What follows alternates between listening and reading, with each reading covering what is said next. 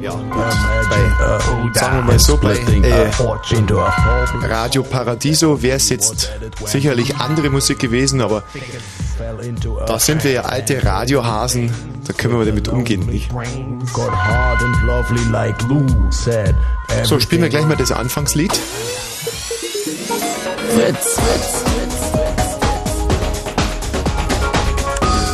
Blue Moon. Ja, heute ähm, eine ganz neue Spezialsendung hier bei dem Radiosender Fritz. Wir sind selber dazu gekommen. Wenn ich sage wir, darf ich erstmal meinen Kollegen äh, vorstellen, der äh, Bolle Patzenkofer. Ja, guten Abend, Knut. Und damit wären wir eigentlich auch schon fast mittendrin in unserem Programm. Das heißt, dem Knut geht's gut. Und dem Bolle jetzt tolle. ja, Bolle.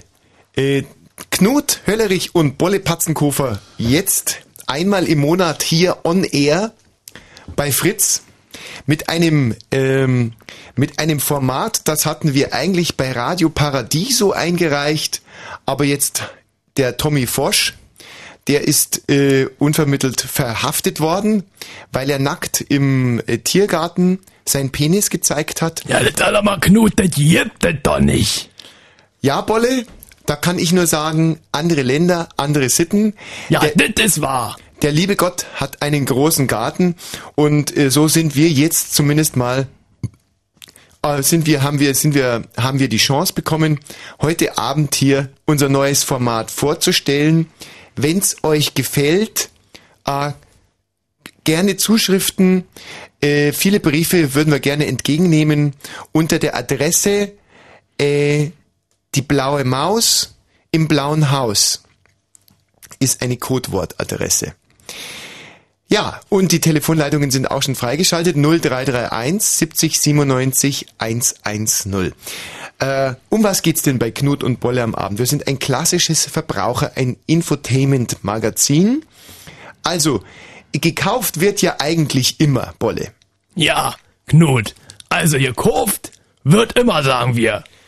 Und aber rund um das äh, Kaufen kann man eine Menge richtig machen, aber natürlich auch eine Menge falsch. Auch falsch, Knut. Darum sage ich immer, äh, prüfe, ehe du dich bindest an ein Produkt.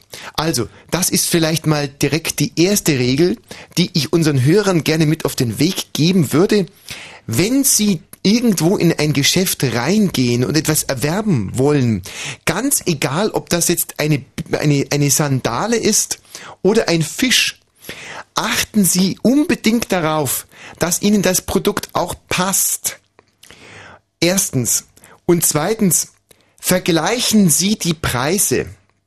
Ja, also es gibt gerade im, im Frischfischbereich gibt es eklatante Unterschiede. Ja, äh, Knut, welche Unterschiede? Das, das würde ich gerne wissen. Beispiel Forelle. Beispiel Forelle. Sie kriegen eine mittelgroße Forelle, mittlerer Handelsklasse. Kriegen Sie schon um 2,99 Euro. Ja. Aber auch um 3,10 Euro. Und da, an diesem kleinen Beispiel können Sie schon erahnen, wie, äh, wie genau man hingucken muss, wenn man nicht am Ende äh, derjenige sein will, der nicht lacht. Denn am Ende sollte man der sein, der lacht. Aber es geht nicht nur um Verbraucherinformationen. Wir haben natürlich auch bunte Geschichten. Ich habe hier eine sehr schöne Sache mitgebracht aus Washington. Aus Washington, gut, Knut. Nu, äh, nu sag uns doch die Geschichte mal. Wuff, Helden auf vier Pfoten heißt die Geschichte, die äh, ich da recherchiert habe. Und ja, zwar das hört sich gut an schon mal. Helden gebührt Ehre, auch wenn es Vierbeiner sind. Und in Washington wurden Such- und Rettungshunde ausgezeichnet. Äh, das ist natürlich etwas, was uns ganz besonders am Herzen liegt, weil wir unheimlich große Hundefans sind hier bei Knut und Bolle am Abend. And the winner ist Athos, der äh, Beorg Zeron aus Deutschland. Der stand ganz oben auf dem Siegertreppchen diesmal. Äh, der Suchhund der Rettungsstaffel Oberbayern hatte die Polizei rechtzeitig zu einer, einem Selbstmord gefährdeten Mädchen gebracht. Das Mädchen war 72 Jahre alt und ähm, machte den Anschein, ein wenig lebensmüde zu sein. Und der Hund hat mit seiner Zunge der alten Dame wieder neuen Lebensmut äh, quasi also, wie es jetzt genau gelaufen ist, auf alle ja, Fälle. Ja, das würde ich auch gerne wissen, wie das genau gelaufen ist. Auch andere Vierbeiner haben Erstaunliches geleistet. Zum Beispiel der Bassett Popeye wurde ausgezeichnet, weil er in Krankenhäusern und Schulen von Puerto Rico die Menschen zum Lachen bringt. An, äh, da wollen wir uns doch ein Beispiel nehmen an dem Bassett Popeye und kommen sofort zu einer festen Rubrik bei, bei uns in der Sendung. Und die heißt Lachen am Abend mit Knut und Bolle. Ja, so Knut, mach's gut. Bolle, was ist denn der Unterschied zwischen einem Tisch und einer Blondine? So, Knut, da muss ich dir sagen, ich weiß es nicht. Ja, Bolle, pass auf. Ähm, ja, die du, Blond Knut, da pass ich auf. Die Blondine hat nur zwei Beine. Der war gut, Knut. Schwamm drüber, Bolle. Bolle, äh, wie bist du denn, äh, wie bist du denn heute hier eigentlich ins Studio gekommen? Also ich äh, bin äh, wie eigentlich immer äh, Knut, muss ich sagen, äh, mit der S-Bahn hergefahren. Wolle, das ist sehr, sehr löblich. Da hast du also etwas für die Umwelt getan. Du weißt ja, wenn man den öffentlichen Nahverkehr benutzt, ja. dann nimmt man am individuellen Nahverkehr nicht teil. Ja, naja, ja, ja. Ja. Prima. Also das ist was, was ich auch nur sehr empfehlen kann. Ähm, sicher, Autofahren ist eine ganz, ganz schöne Sache. Gerade wenn man ein, ein, ein eigenes Kfz hat, einen eigenen Pkw. Ja. Ähm, aber ich sag auch, wer sein Auto liebt, der schiebt. Ja, der, der war gut gewesen, Knut. Den merke ich mir, Knut. So, Bolle, jetzt gibt's erstmal eins auf die Ohren. Ja. Ich greife mal ganz tief rein in meinen Plattenkoffer und danach äh, gibt's auch gleich direkt das erste Interview. Mit wem sprechen wir? Äh, also, äh, äh, wir haben ja viele Interviews heute, Knut. Ja. Und wir werden zuerst äh, telefonieren mit dem Richard Schäfer vom Verein Deutscher Rassegeflügelpreisrichter. Wie kann man sich das vorstellen, Bolle? Du hast ja dieses Interview vorbereitet. Das ist also eine Vereinigung von Preisrichtern, die auf Kleintierschauen im Bereich Geflügel die Sieger wählt. Äh, Knut, äh, genau, genau das das ist das, was die machen. Ja? Also wenn jetzt beispielsweise ein Kleintierzüchterverein in Oberfickel-Leuchhausen, der Züchter Günther, sagen wir, ein Züchter seine liebevoll aufgezogene Henne und seinen farbenprächtigen Hahn zum Wettbewerb anmeldet, dann entscheidet der Preisrichter nach Kriterien wie Aussehen, Beschaffenheit und Gefieder. Aber bevor wir jetzt noch tiefer in die Materie einsteigen, greife ich ganz tief in meinen Plattenkoffer und der Matthias Kerkhoff, der übrigens, den möchte ich auch ganz herzlich begrüßen. Matthias, du bist heute auch Mitglied in der Knut und Bolle Redaktion. Bevor der Matthias Kerkhoff uns unseren ersten Gesprächspartner reinstellt, äh, einen ganz aktuellen Titel von den ja, Mamas und den Papas. Von den Mamas und den Papas. Gut, Knut. Ganz schönes Lied.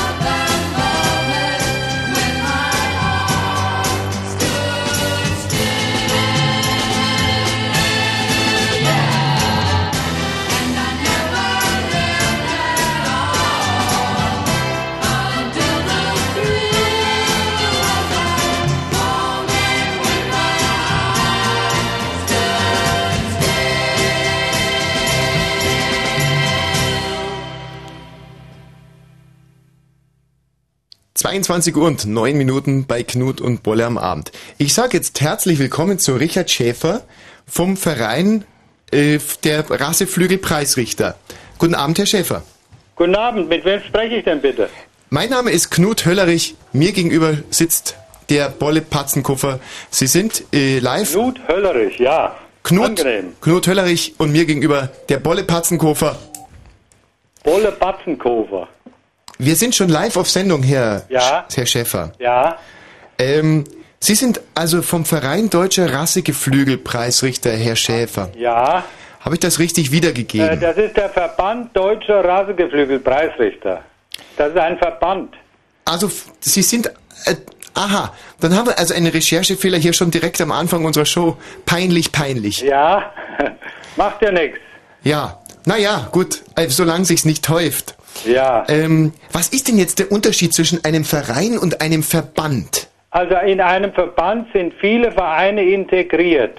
Der Verband ist sozusagen der Dachverband von vielen Vereinen in Deutschland, die also integriert sind in diesen Dachverband. Jetzt habe ich's kapiert. Ja, Man könnte die also. Dachverbände betreuen also die 16 Landesverbände. Deutschland, wissen Sie ja, besteht aus äh, 16 Landesverbänden und Ja. so ist also der Verband Deutscher Rassegeflügelpreisrichter auch aufgeteilt. Verstehe. Äh, man könnte also sagen, der Verband ist so eine Art Oberbegriff zum Verein. Richtig? So wie jetzt sagen wir mal, äh, Kartoffel ist das eine, aber Getreide ist das, was drüber ist, nicht? Ja, gut. Oder Katzen und Tiere. Ja, gut. So, ähm, und damit sind wir ja eigentlich auch schon mittendrin im Thema. Ja, Sie selber sind auch Rassegeflügel-Preisrichter. richtig. So Habe ich das, habe ich das wieder richtig wiedergegeben? Das haben Sie richtig wiedergegeben, genau. Könnten Sie uns denn äh, mal ein bisschen von Ihrer sicherlich sehr interessanten Arbeit als Rassegeflügel-Preisrichter erzählen? Ja, Sie kennen ja die Geschichte mit dem Eislauf, da gibt es eine Jury und beim Tanzlauf und wie das überall Ja. so ist, beim Gesangverein und so gibt es auch bei den Ausstellungen, bei den Geflügelausstellungen, Ja. wo also Enten, Gänse, Hühner, Tauben ausgestellt werden, Ja. gibt es sogenannte geschulte Richter, die diese Tiere dann auf den Schauen bewerten. Ja, jetzt ein ganz kurzen, ke- keine kurze Unterbrechung an der Stelle. Wenn Sie zu Hause auch eine Frage haben, sicherlich ganz Ja. interessant, äh, jetzt gerade, es geht ja auch auf die Weihnachtszeit zu. Ja. Ähm, äh, wenn Sie zu Hause eine Frage haben bezüglich Ihres Weihnachtsbratens, dann hätten Sie jetzt die Möglichkeit unter 0331 70 97 110 dem Herrn Schäfer auch eine Frage zu stellen. 0331 70 91 110. Herr Schäfer, Ja. bleiben wir vielleicht gleich mal bei den Hühnern. Ja. Nicht? Unser Eins meint ja, ein Huhn muss in erster Linie viele Eier legen. Man Ja. sagt ja, und sonntags auch mal zwei. Ja, frei nach Wilhelm Busch. Ja. Ja. Äh, und, ähm, und gut schmecken, nicht? Ja. So, aber was, was gibt es denn da noch für Kriterien? Also, da gibt's ganz genaue Kriterien und zwar merken wir uns ganz einfach mal die drei F im ABC. F, F, F. Das bedeutet Form, Farbe, Feder. Das sind die drei Kriterien, die wir also beachten müssen bei der Beurteilung von Hühnern, sagen Sie jetzt. Form, Farbe, Farbe, Feder. Feder. Da gibt es Tiere, wenn wir bei der Form anfangen, da gibt es Tiere, die sind also hochbeinig, dann sind tiefgestellte, dann sind waagrecht gestellte, dann sind aufgerichtete Tiere. Darf ich da mal ganz Hälsen, kurz einhaken, Herr Ja. Schäfer? Ich versuche das für unsere Hörer immer so plastisch wie möglich zu machen. Ja. Es ist ja, wenn wir bei der Form bleiben, es ist ja sicherlich klar, dass ein Huhn nicht aussehen soll wie ein Fahrrad, nicht? Ja, genau. ja, so ist es. Ja. Okay, dann habe ich das doch richtig Ja, das verstanden. haben Sie richtig. Das haben Sie schön formuliert. Ja. Und Ja, jetzt jetzt haben wir also die Form gesagt und Ja. dann kommt die Feder. die Feder. Das wissen Sie ja auch. Federn hat jedes, jeder Vogel. Hm. Und da kommt es darauf an, wie die Feder gepflegt ist im Gefieder, wie das Ja. Huhn aussehen soll. Ja. Das hängt also vom Züchter ab, Ja, wie er sein Tier, sein Liebling, das ganze Jahr über hegt und pflegt. ja. Und so entwickelt sich nach dann auch die äh, Federstruktur Ist- bis zum Herbst, ja. wo die Ausstellungen Der sind. Bolle fragt jetzt mich so schauend an. Ja, Äh, Der, na, der, der Bolle schaut mich jetzt gerade so Ja, jetzt schau ich dich aber mal an, Knut. Ja, Bolle, es ist jetzt ungefähr, kann man sich ungefähr so vorstellen wie beim Menschen. Da ist ja auch so, dass sich die Frauen äh, sagen wir mal, schöne Perücken aufsetzen. Ja, wenn man um den Tanz geht, macht man sich zurecht. Oder sich einfach schön macht, Ja, nicht? ja. So ist das äh, bei, den, Ja. bei den Hühnern auch so. Wobei man eins dazu sagen muss, die Hühner selber können sich gar nicht föhnen oder bürsten. Da sind sie auch angewiesen Äh. eigentlich auf ihr Härchen. Ja, da müssen wir mal Absprechen, äh, machen und zwar die Enten, wenn wir also auf diese zu sprechen kommen, Ja. die machen sich ja selbst ihr Federkleid zurecht. Ja. Zwar haben ja die Enten eine sogenannte Drüse, eine Fettdrüse. Ja.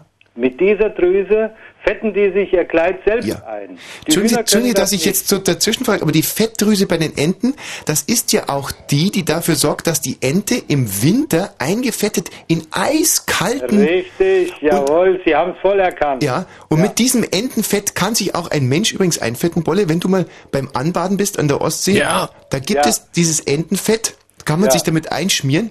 Oder auch, wenn man zum Beispiel, sagen wir mal, es wird auch in der homosexuellen Szene wird dieses Entenfett äh, benutzt. Ach ja. Ja, das Da kann ich mir ja nur ja nicht vorstellen. Was, da kann ich auch noch was lernen. Ja, Das ja so. Ja gut. Ja, also Form und Farbe, Form und Farbe und Federn, das, also die drei F sind Ja. es. Jetzt eine letzte Frage noch, Herr Schäfer. Könnten Sie mal das schönste Huhn beschreiben, das Sie je, ähm, Ja, das werde ich Ihnen tun. Ja. Also ich äh, fange mal bei der Feder an. Das ist also ein Favorelles Huhn, ein französisches Huhn. ja, Das hat ein Bart, eine Halskrause, hat Federn an den Füßen, Ja. hat einen waagrechten Rücken und hat insgesamt sieben Fleischformen, äh, äh, sieben Fleischarten und sieben Farben im Gefieder. Also jetzt muss ich aber dann, eigentlich wäre unser Interview an der Stelle schon am Ende, aber das, sieben Fleisch, sieben, Ja. Fleisch, also hat, kann man sich das so vorstellen, dass ein Huhn, das hat so, so fast, also so, hat Hirschfleisch, Nee, Wildschweinfleisch nee, und, nee, nee, nee, das so ist das nicht. Also das ist gemeint von der Zartheit her und von Ja. der Farbe her. Ach, ich.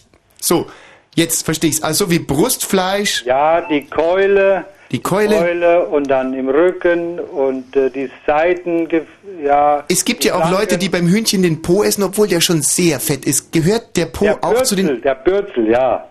Der Bürzel ist sehr fett. sehr fett? Ja. Er ist sehr fett. Der Herr Bürzel Schäfer.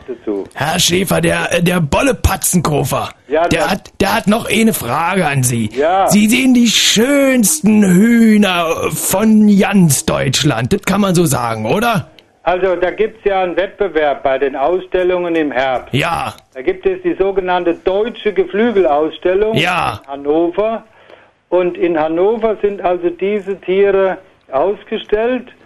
Und da werden also die schönsten Tiere kreiert. Ja, ja, ja, die, die schönsten Tiere. Nee, wat, worauf ich hinaus will, Herr Schäfer. Ja, wo- Sie sehen die schönsten Hühner von ganz Deutschland. Haben Sie sich da schon mal in so ein Huhn verguckt? Sie meinen in ein Huhn verliebt. Ja. Ja, das ist also richtig so. Ich züchte seit 30 Jahren die New Hampshire Hühner. Das sind goldbraune Hühner, wo der Hahn einen sogenannten Dreiklang hat. Der Hals ist goldbraun, die, der Flügel Nein, also was heißt denn jetzt, was heißt denn jetzt Dreiklang? Dreiklang, das sagte ich Ihnen gerade. Ach so. Der Hals ist goldbraun, der Flügelbug ist kastanienbraun Herrlich. und der Sattel hinten, die Federn, die also am Schwanz enden, die sind orange.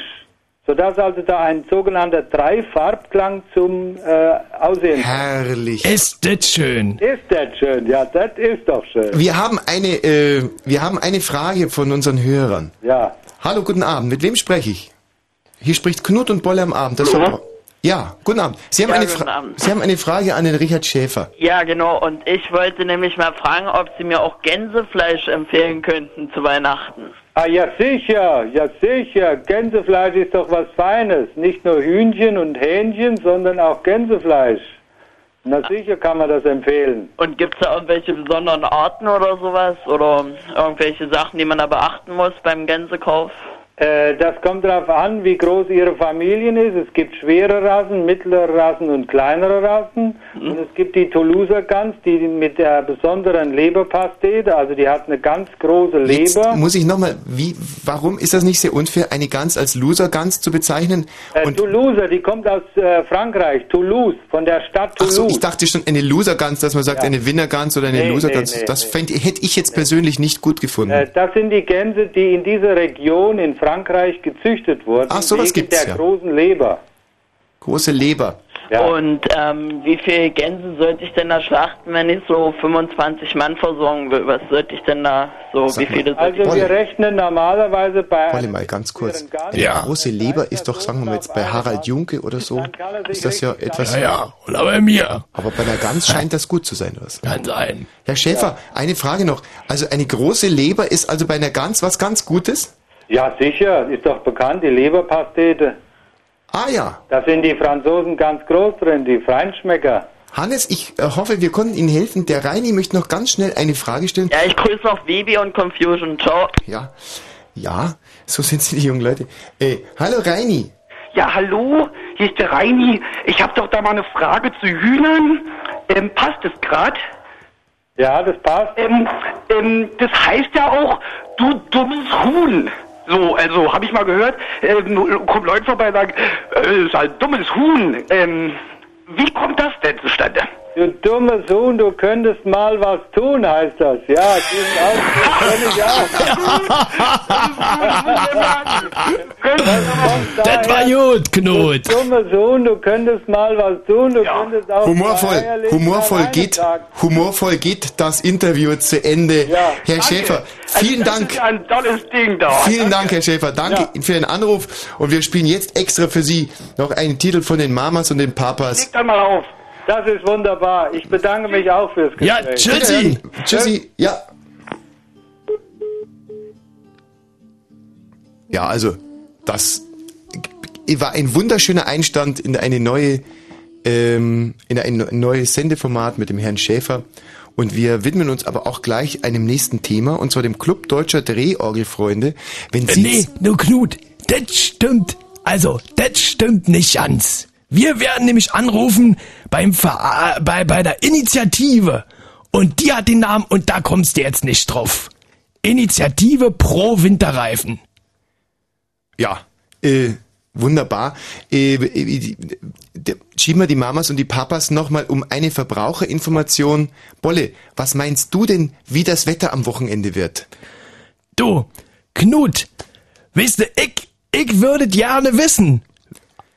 Also, Bolle, da kann ich dir jetzt aber mal, äh, ich, Ja, ich würde gerne wissen. ich muss draußen in der Redaktion das Wetterblatt holen.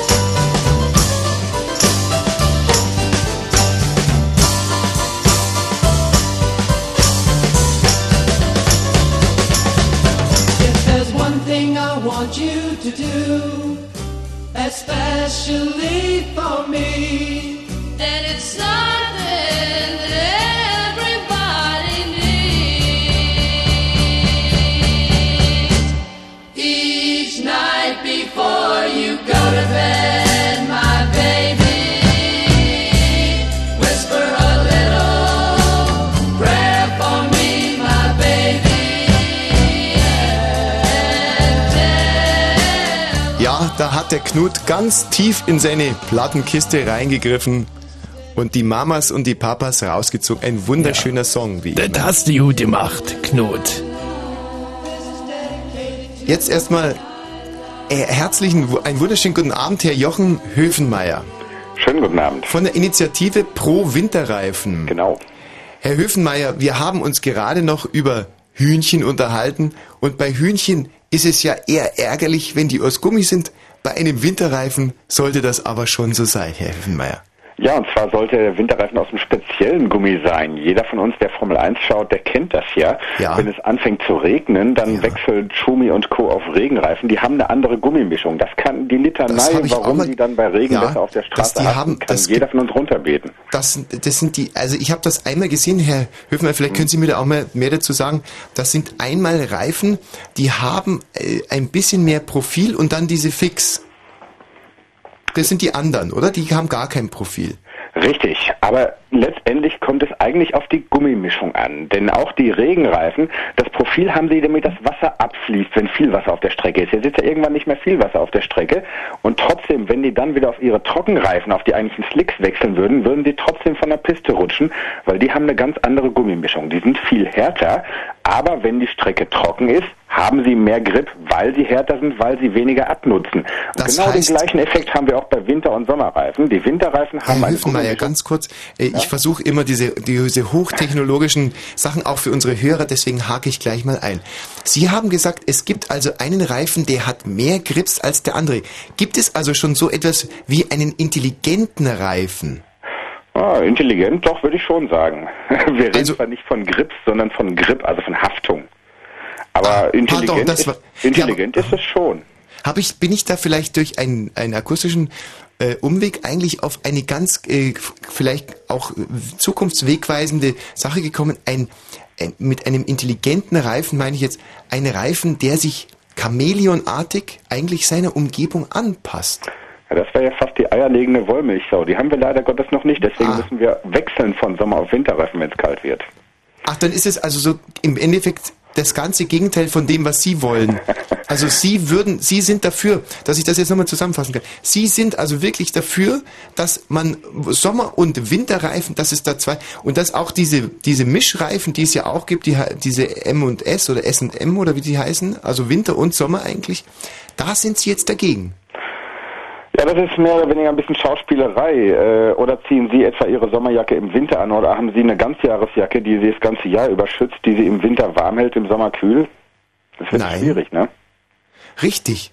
Also, und im Ihnen geht's dann im N, in letzter Konsequenz geht's Ihnen doch eigentlich nur um die Sicherheit der Verkehrsteilnehmer. Richtig, richtig. Denn wir haben im Winter sehr, sehr viele Unfälle. Die passieren einfach, weil die Leute mit ihren Autos von den Straßen rutschen, weil sie falsche Reifen haben.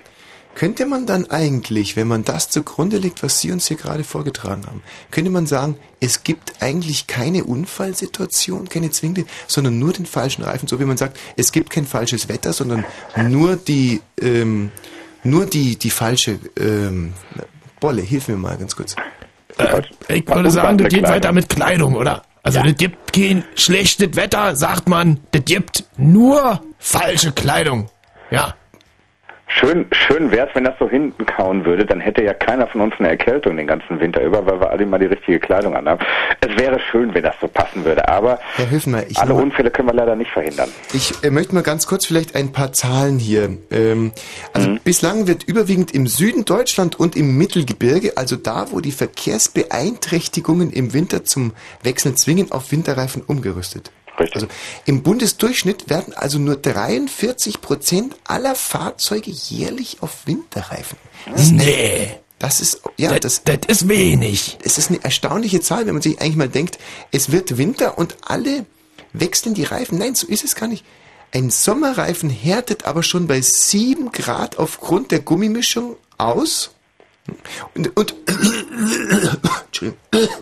und verliert dann bei niedrigen Temperaturen an Bodenhaftung. Und, und das ist ja dann der- Punkt, Herr Höfenmeier, wo Sie, glaube ich, mit Ihrem Verein, mit Ihrer Initiative sagen, wenn ich es richtig verstanden habe, ohne dass ich Ihnen da jetzt was im Mund schieben will, da sagen Sie, aufgrund der Verkehrssicherheit wäre es besser, also einen, ja, ohne es Ihnen jetzt da zu viel im Mund reinlegen zu wollen, dass man halt einfach den Reifen hat, der sich den, den, der halt einfach, dass, dass man ein, ein dass wenn es draußen, zum Beispiel wenn es gefriert, dass man dann halt nicht mehr mit abgefahrenen Profilen rumfährt. Richtig. Was würde dagegen sprechen, auf Winterreifen zu wechseln? Wissen Sie, wie mir das vorkommt? Das Ja. ist ja auch so, wenn der See gefriert, ja, dann geht man ja auch nicht mit seinen Lackschuhen raus, sondern zieht die Schlittschuhe an. Richtig. Ja, aber äh, jetzt könnte ich mir vorstellen, dass Sie mit Ihrer Initiative ja da offene Türen einrennen. Ja, schön wär's. Nur leider Gottes haben wir keine Verkehrsexperten mehr in der Politik. Schauen Sie sich den Bundesminister für Autobahnkirchen doch an. Der hat einen Sp- Sprecher, der für ihn die Drecksarbeit Das macht. gibt's. Und dieser Sprecher, der hat allen Ernstes behauptet, für drei Tage Schnee, die wir im Jahr haben in den größten Teilen Deutschlands, brauchen wir keine Winterreifenpflicht. Äh, wenn wenn, Wenn so ein Sprecher eines Ministers, der sich offiziell Bundesverkehrsminister nennt, Ja. äh, so etwas behauptet, dann macht er sich mitschuldig an vielen Unfalltoten. Also vielleicht Bundesgeschlechtsverkehrsminister. Ja. Aber das haben Sie jetzt gesagt.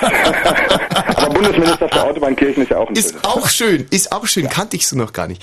Ja, ähm, also, das heißt, äh, die Gegner, ihre Gegner liegen eigentlich, sind die Politiker und sie fordern, wir brauchen eine Pflicht für Winterreifen, so wie es im Endeffekt ja auch äh, endlich mal ein Verbot geben müsste, zu schnell zu fahren.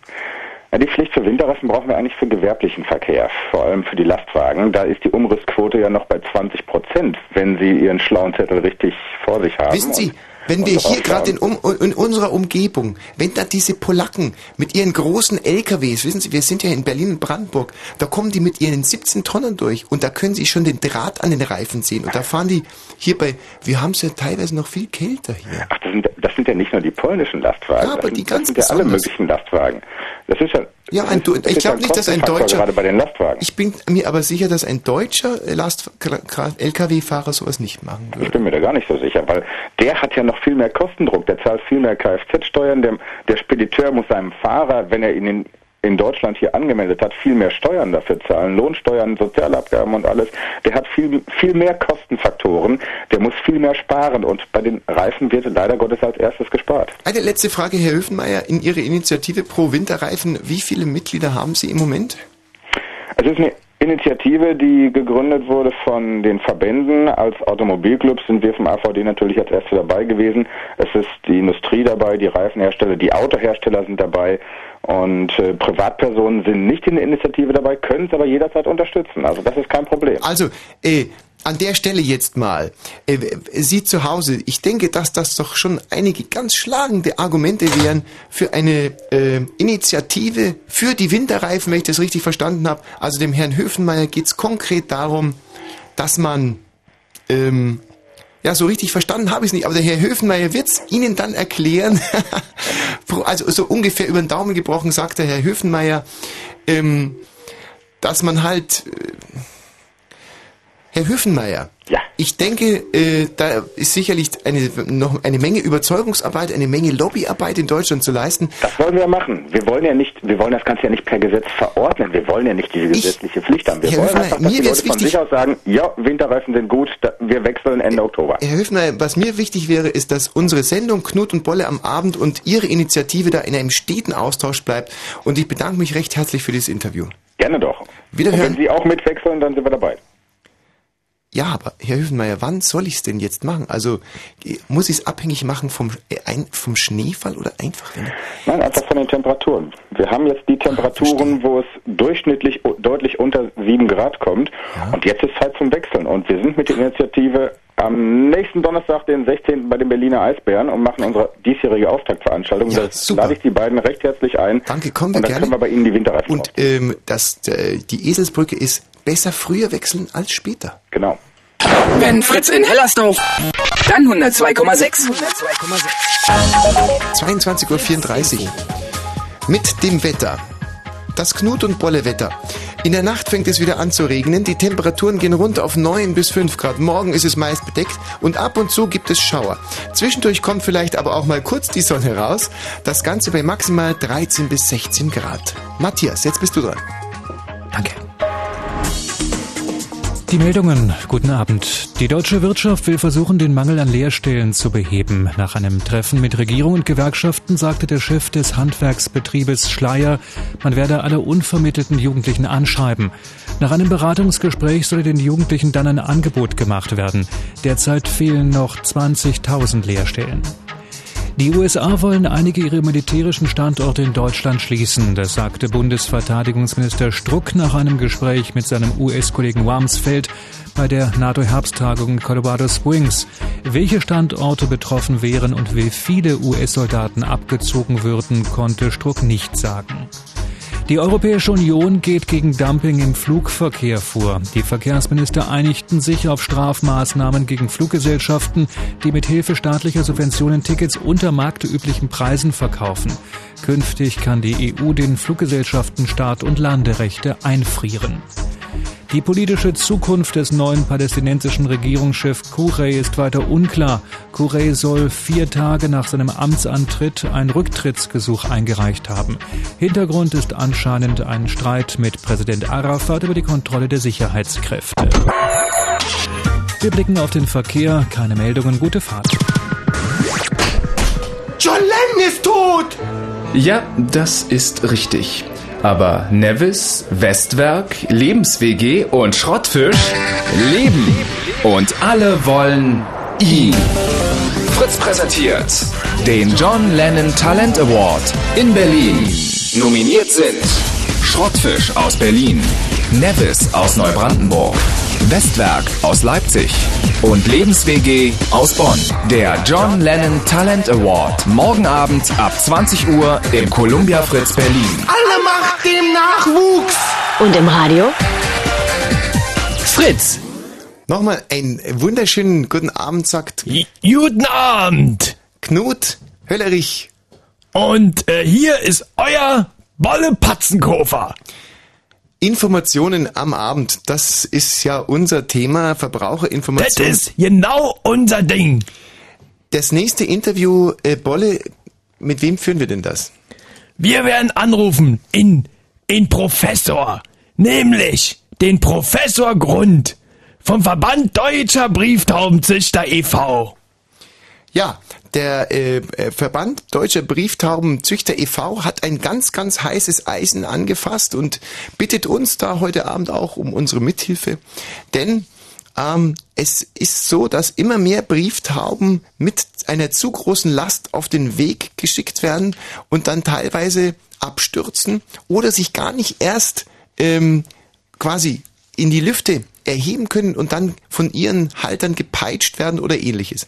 So, ist das in Ordnung oder ist das nicht in Ordnung? Mit wie viel Kilo beladet ihr eure Brieftaube? Das sind Gesprächsansätze unter 0331 70 97 110 rund um das Thema Brieftaube, mit dem wir uns jetzt sicherlich 15 Minuten beschäftigen werden. Könnt ihr jetzt anrufen. Sicherlich ein ganz, ganz, ganz, ganz äh, heißes Eisen, das wir damit anfassen. Da könnt ihr anrufen. 0331 70 97 110. Wir sprechen gleich mit dem Professor. Ähm, jetzt ist es halt so, dass auch bei Knut und Bolle können wir nur bedingt Musik auswählen. Hier hat uns die Redaktion mal einen Titel reingedrückt, aber wir sagen ihn trotzdem gerne an. Das ist ein Lied mh, von der Firma äh, Whirlpool Produktions und äh, es ist der zweite Titel auf einem pinken ähm, Täschchen, wo die CD drin war. Obwohl, die sieht gut aus, wenn du die, also die sieht gut aus, ja. Der Knut. Ti- Der Titel heißt From Radio, Radio to Radio.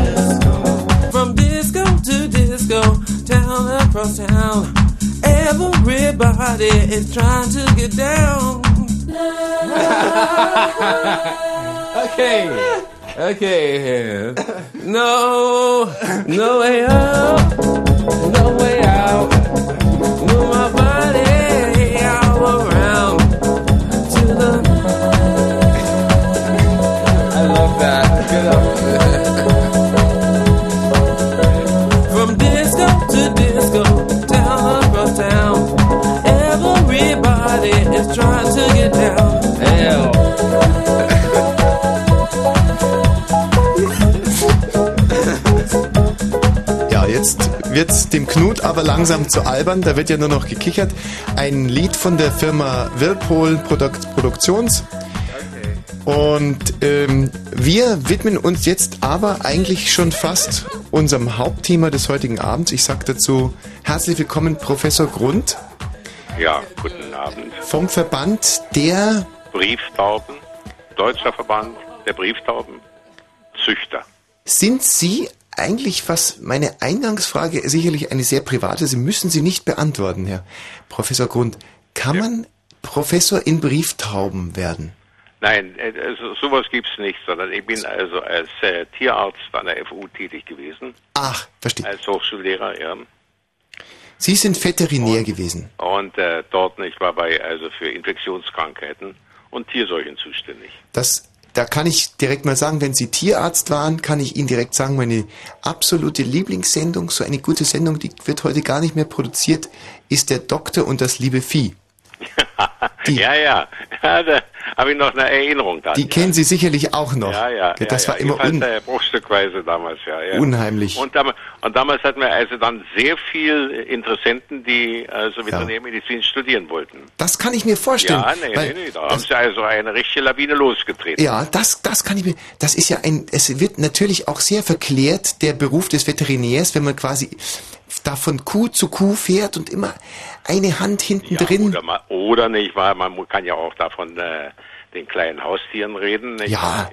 dies, bei ein, einer Kleintierpraxis, Titel, nicht wahr? wenn man, ein, wenn man eine Kleintierpraxis hat. richtig. wahr?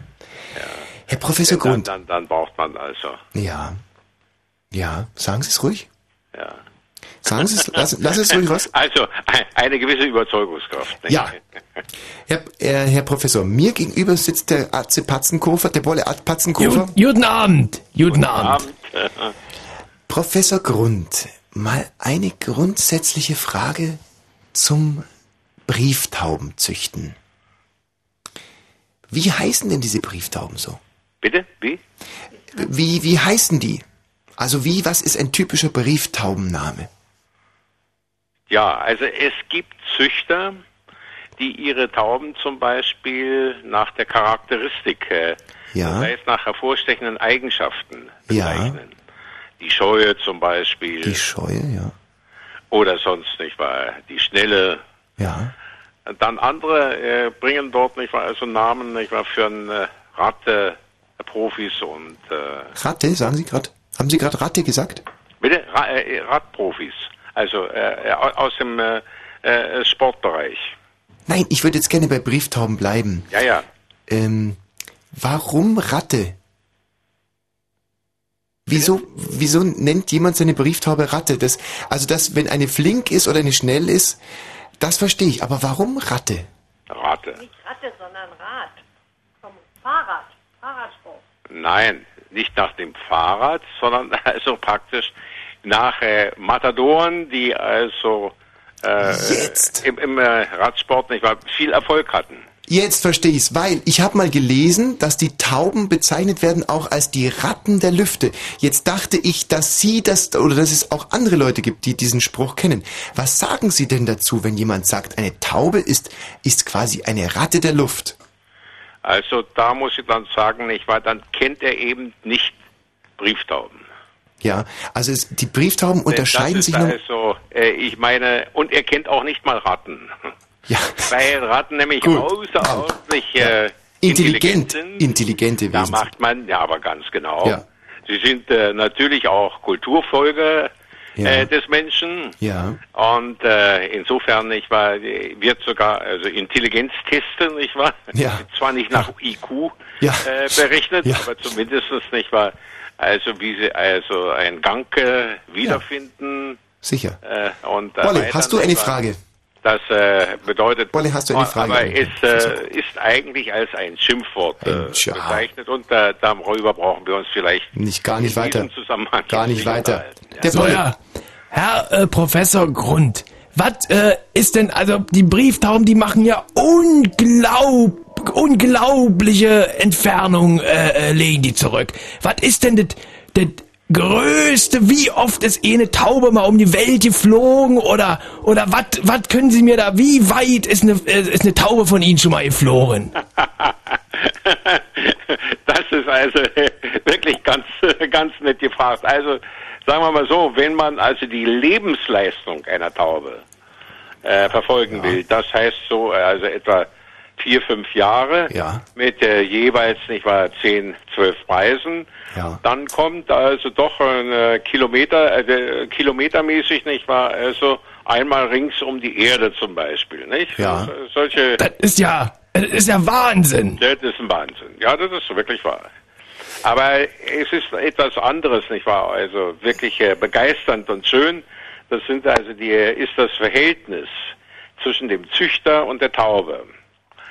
Und äh, Ja, das wäre jetzt wenn- wenn meine, meine Thema nächste Frage. So weit das, mal äh, ja, ein Herr bisschen Grund, äh, ja, in, das der Richtung richtig, nicht äh, äh, richtig, darf. richtig, ja. Das, Äh, es ist genau, einfach das wäre nämlich genau meine nächste fliegt auf Frage ihn. gewesen. Herr Verstehen Sie das, was das heißt? Jein. Die fliegt auf ihn. Sie fliegt auf ihn, die Taube fliegt auf ihren Besitzer. Ja, so ist es schon. So ist es, gell? Ja, ja, ja, ja. Nicht? Also Weil im menschlichen Bereich wissen wir das ganz genau, nicht? Dann Ja. äh, äh, sind es natürlich die Frauen, die uns immer an den Hals fliegen. Ja? Ich habe mal eine Frage. Wenn jetzt Sie als männlicher, weil Sie gerade sagen, sie fliegt auf ihn, ist- sind es die weiblichen Tauben? Gibt es eigentlich auch männliche Tauben? ja, die heißen Vögel Ja. in der Fachsprache. Ach, die männlichen Tauben heißen gar nicht Tauben. Die heißen Vögel. Vögel, Vögeltauben. Ja, ja, ja. Taubenvögel. Ja, ja. Und äh, das heißt, die Vögel kann man gar nicht zum Briefe austragen schicken. Nur die ja, Tauben. das ist äh, äh, also die Nachrichtenübermittlung, wissen Sie ja, geht heute nicht wahr über Handy wesentlich schneller. Ja, das muss ich auch sagen. Also das geht ja, das geht ja irre schnell, ja. Nein, Herr Grund, Sie haben mich schon richtig verstanden. Kann man denn nur die weiblichen Tauben, also die kann man nur die Tauben abrichten nein, oder die nein, Vögel nein, auch? Also die äh, äh, motivieren nennt man so etwas. Nun Ja. kennen natürlich die Tauben nicht die menschliche Sprache. Ja. Aber sie können natürlich motiviert werden Ja. über einige Grundanlagen. Ja. Und äh, eine der Grundanlagen ist natürlich also dort der Fortpflanzungstrieb. Ja. Und äh, insofern nicht wahr, ist also praktisch mit Vögeln äh, auf jeden Fall oder die Regel äh, von einem Humanmediziner sogar entwickelt, nicht wahr? Bricot, Dr. Bricot hieß Ja. der, äh, praktisch die Witwerschaft. Die Witwerschaft heißt, nicht wahr, die Tauben haben äh, nur zum Wochenende, nicht wahr, äh, so Ausgang und wenn sie nach Hause kommen als Belohnung, nicht wahr, äh, finden sie dann also das Weibchen in ihrer Zelle. Ja. Das, ja. Zu, äh, zu- speziell. Ja, nein, habe ich das und jetzt wird richtig? dann und wird dann nicht wahr also dort empfangen von der Täube nicht wahr und äh, Ha, habe, wenn ich das jetzt richtig verstanden habe, dann motiviert man eine Brieftaube zum Überbringen des Briefes dadurch, dass man, hm, pardon, dass man äh, die Brieftaube sexuell aushungert, eine andere äh, Brieftaube in eine Zelle sperrt und die, die, äh, die eine Brieftaube, die natürlich dann naturgegebenermaßen sehr, sehr, sehr, sehr motiviert ist, auf die andere mit der anderen Taube etwas zu haben, die kommt dann dahin geflogen, weil sie sie wittert. also äh, Sie bringen mich jetzt in Verlegenheit. Darf ich mal das jetzt schildern? Ja, Ja, gerne. also, man paart äh, die Tauben an. Ja. Das heißt also, der Vogel kriegt ein Weibchen. Ja. Und äh, dann brauchen also brauchte diese Familie eine Wohnung, eine Ja. Zelle. Ja. Und äh, das nennt man Territorialverhalten. Ja. Die verteidigt dann der Vogel, nicht wahr? Und ein Weibchen hat dann dort, nicht wahr, also die Möglichkeit, äh, im natürlichen äh, Betrieb, nicht wahr, also äh, äh, Junge aufzuziehen und Ja. eine Familie eben zu gründen. Ja. Und äh, wenn man nun aber sportliche Höchstleistung haben möchte, dann möchte man also das, äh, den Vogel dort also praktisch schonen, damit er seine gesamten Kräfte Jetzt. äh, auf der Reise Jetzt. mobilisiert Jetzt. für die Heimkehr. Jetzt habe ich es verstanden. So wie man das bei sportlichen Wettkämpfen auch macht, dass man sagt, nein, äh, Muhammad Ali, heute Abend darfst du nicht. Ja, so, äh, so- ganz schöner Vergleich, ganz ja, schöner Vergleich. alles klar. Jetzt habe ich es verstanden. Richtig. Jetzt habe ich es verstanden. Ja. So, aber dann vielleicht doch nochmal die Frage, Herr Grund, wie motiviere ich denn eine Taube vom A nach B zu fliegen? Ich kann ihr ja nicht einfach die Adresse ins Ohr flüstern. Nein, also das ist auch ein Geheimnis, ist auch heute noch ein Geheimnis. Aber es ist ein Geheimnis auch bei den Zugvögeln beispielsweise. Ja, ja, ja, Nur ja. bei den Tauben kann man dies natürlich genauer beobachten und deshalb sind sie also äh, in dieser Richtung nicht wahr ein interessantes Objekt auch für die Wissenschaft. Wenn Sie uns jetzt doch nochmal ganz kurz sagen, wie läuft denn das mit den Brieftauben? Also, Also, man äh, äh, gibt sie beispielsweise in einen Kabinenexpress, also das ist dann so ein VIP-Bus ja, für Tauben. ja, Und äh, mit äh, diesem äh, äh, äh, Kabi äh, genannt, nicht wahr, wird, äh, werden die Tauben dann an den Auflassort gebracht. ja, Und äh, dann gibt es also äh, eine sehr genaue und sorgfältige Planung ja. äh, über den Auflass. Äh, Wetterdienst beispielsweise heute, der ja also perfektioniert ist. ja. Und äh, dann äh, bei entsprechendem Wetter äh, werden die Tauben dann also morgens aufgelassen und äh, Dann fliegen sie nach Hause. Dann fliegen sie nach Hause. dann nach Hause. Jetzt, jetzt habe ich es verstanden. Also man kann eine Brieftaube aber nicht einsetzen, dass sie vom Haus A zum Haus B fliegt im Prinzip. Doch, könnte man schon. Man ja, könnte, wenn, wenn in ja, B sicher. nicht, weil ihr zu Hause ist, schon. Aha, also man bräuchte also quasi, man müsste immer sich überkreuzende Brieftauben haben, die beim jeweils anderen sind. Das ist ganz gut, ja. Jetzt hätte, also, Also- bräuchte ich für einen steten Briefwechsel, bräuchte ich von meinem Ja. Freund, sagen wir Ja. mal, zwölf Brieftauben. Und da schicke ich eine nach der anderen los. Jetzt habe ich noch eine Frage, Professor Grund. In welcher Höhe fliegen denn diese Tauben? Muss man da auch mit Flugzeugverkehr rechnen? Also die Höhe äh, des Fluges richtet sich nach der Windrichtung. Wenn die Tauben gegen den Wind fliegen, Fliegen sie tiefer? dann fliegen sie tiefer. Selbstverständlich. Dann Würde ich auch so machen. Also beispielsweise nicht wahr äh, Bodenwellen und äh, und äh, natürlich vor allen Dingen auch äh, Sicher. Baumbewuchs nicht wahr aus, um in dem Windschatten nicht wahr äh, möglichst günstig zu Und wenn sie Gegenwind haben, kann es aber auch sein, dass sie ein bisschen Auftrieb bekommen und schon so fast so ein bisschen surfen wenn, können. Wenn, wenn Sie also mit Wind haben, Ja. nicht wahr, dann äh, sind also Höhen, nicht wahr, bis äh, äh, 500, 600 Meter, nicht wahr, also eigentlich die Regel. Jetzt habe ich noch eine Privatfrage. Müssen Sie nicht beantworten. Also Tauben machen ja auch viel Dreck, nicht Taubenmist. Ne? Wenn so eine Brieftaube unterwegs ist, also wenn sie und macht sie auch unterwegs ihr Geschäft? Also da hat sie gar keine Zeit zu. Weil wenn, dann hätte es mich Da hat interessiert, sie gar keine Zeit ob zu. die Wenn Tauben- sie drei, drei Flügelschläge in der Sekunde macht, mhm. dann eilt sie. ja, Und äh, dann äh, nimmt sie auch kein Futter auf. aha, Wasser auch nicht.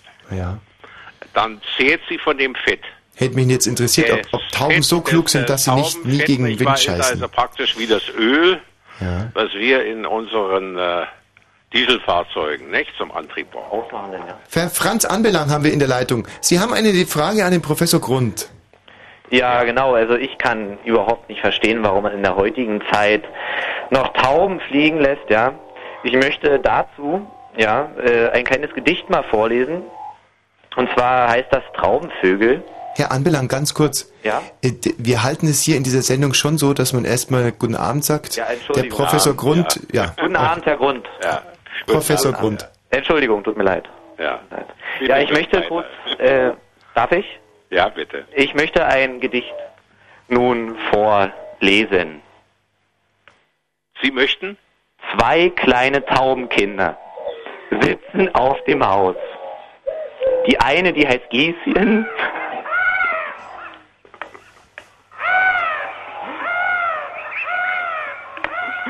Die andere heißt Klaus. Ja. Fliegt davon, Lieschen. Fliegt davon, Klaus. Ja, und ich wollte fragen, ähm, was Sie dazu sagen zu diesem Gedicht. Zu dem Lied? Ja, zu dem Lied. Ja, also ich würde sagen, lustig. Ja? Nicht? Was lustig. genau ist daran? Außerdem gab es da auch gleich, nicht wahr, also ein Kuckuck Ja. äh, äh, im, im, Hinter, im Hintergrund, nicht wahr, also eine Vogelwild. Eine, eine letzte Frage noch, ähm, Herr Anbelang, vielen Dank für Ihren Wortbeitrag. Ja. Bitte? Na, also. ähm, eine, eine letzte Frage noch, Herr Professor Grund. Ja, wie, mit wie viel Briefen kann man denn so eine Brieftaube beladen oder kann die auch ein Paket transportieren und wenn ja, wie schwer darf es sein? Ja, Jetzt das wissen Sie, ist weil jetzt- eine, das ist äh, schon beinahe eine wissenschaftliche Frage. Also, Sie wissen, Luftpostbriefe haben immer leicht zu sein. Ja. Und äh, für die Brieftauben äh, nimmt man natürlich, wenn nicht wahr, also ein Papier, was äh, möglichst dünn und hochwertig ist. Ja. Und äh, Belastungen, nicht wahr, äh, das äh, haben wir jetzt im Augenblick ähm, zu Forschungszwecken. Da trägt die äh, Brieftaube, nicht wahr, etwa 40 bis 50 Gramm. Man möchte das natürlich also ein bisschen leichter haben. Und zwar, das sind so Geräte, die also für das GPS-System uns äh, als Flugschreiber dienen. Ja. Man möchte ja gerne wissen, wie so eine Taube äh, nach Hause fliegt, Ja. geraden Weg Ja. oder nicht wahr, also äh, eventuell Berge umfliegt. Jetzt habe ich es verstanden. Und äh, dazu sind eben äh, diese Geräte entwickelt worden. Selbstverständlich. Und man möchte sie natürlich jetzt miniaturisieren, das heißt Ganz also klar. das Gewicht nach Möglichkeit doch reduzieren. Okay. Aber mit diesem Gewicht, nicht wahr, von 40 Gramm sind die also schon ihre 150 Kilometer geflogen. Wissen Sie was, Herr Professor Grund? 40 Gramm, das ist ja, das ist ja im Prinzip ein Zwanzigstel des Lebendgewichtes einer Taube. So viel, also ich meine, da müsste man ja, habe ich jetzt gerade mal über den Daumen gepeilt, stimmt aber glaube ich so ungefähr. Da muss man sich mal vorstellen, Ja, ein, das sind also 450 Gramm, 500 Gramm, nicht wahr? sehen Sie, ein Zehntel, wie ich gesagt habe. Und ähm, dann muss ich mal Ein sagen, Zehntel ihres Körpergewichts. Sehen Sie? Und damit kann, da kann sich der Mensch ruhig mal ein Beispiel nehmen. Der, ein Mensch könnte noch nicht einmal mit einem Fünftel seines Körpergewichtes auf dem Buckel fliegen. Sehen Sie? Mit dem Fliegen ist sowieso beim Menschen Ja, Professor Grund, vielen Dank für das Interview. Ja, bitte Bis bald. Guten Abend, guten Abend noch, Professor Abend. Grund. Ja, guten Abend. Also, tschüss. Ein richtiger Professor war das gerade gewesen. Hier bei Knut und Bolle. Äh, ihre Information am Abend. Und gleich geht es weiter. Mit dem Diplom-Ingenieur Thorsten Warener von Verband Deutscher Blitzschutzfirmen. Ein guten Abend. Hier von Knut und Bolle. Say nighty night and kiss me. Just hold me tight and tell me you'll miss me while I'm alone and blue as can be.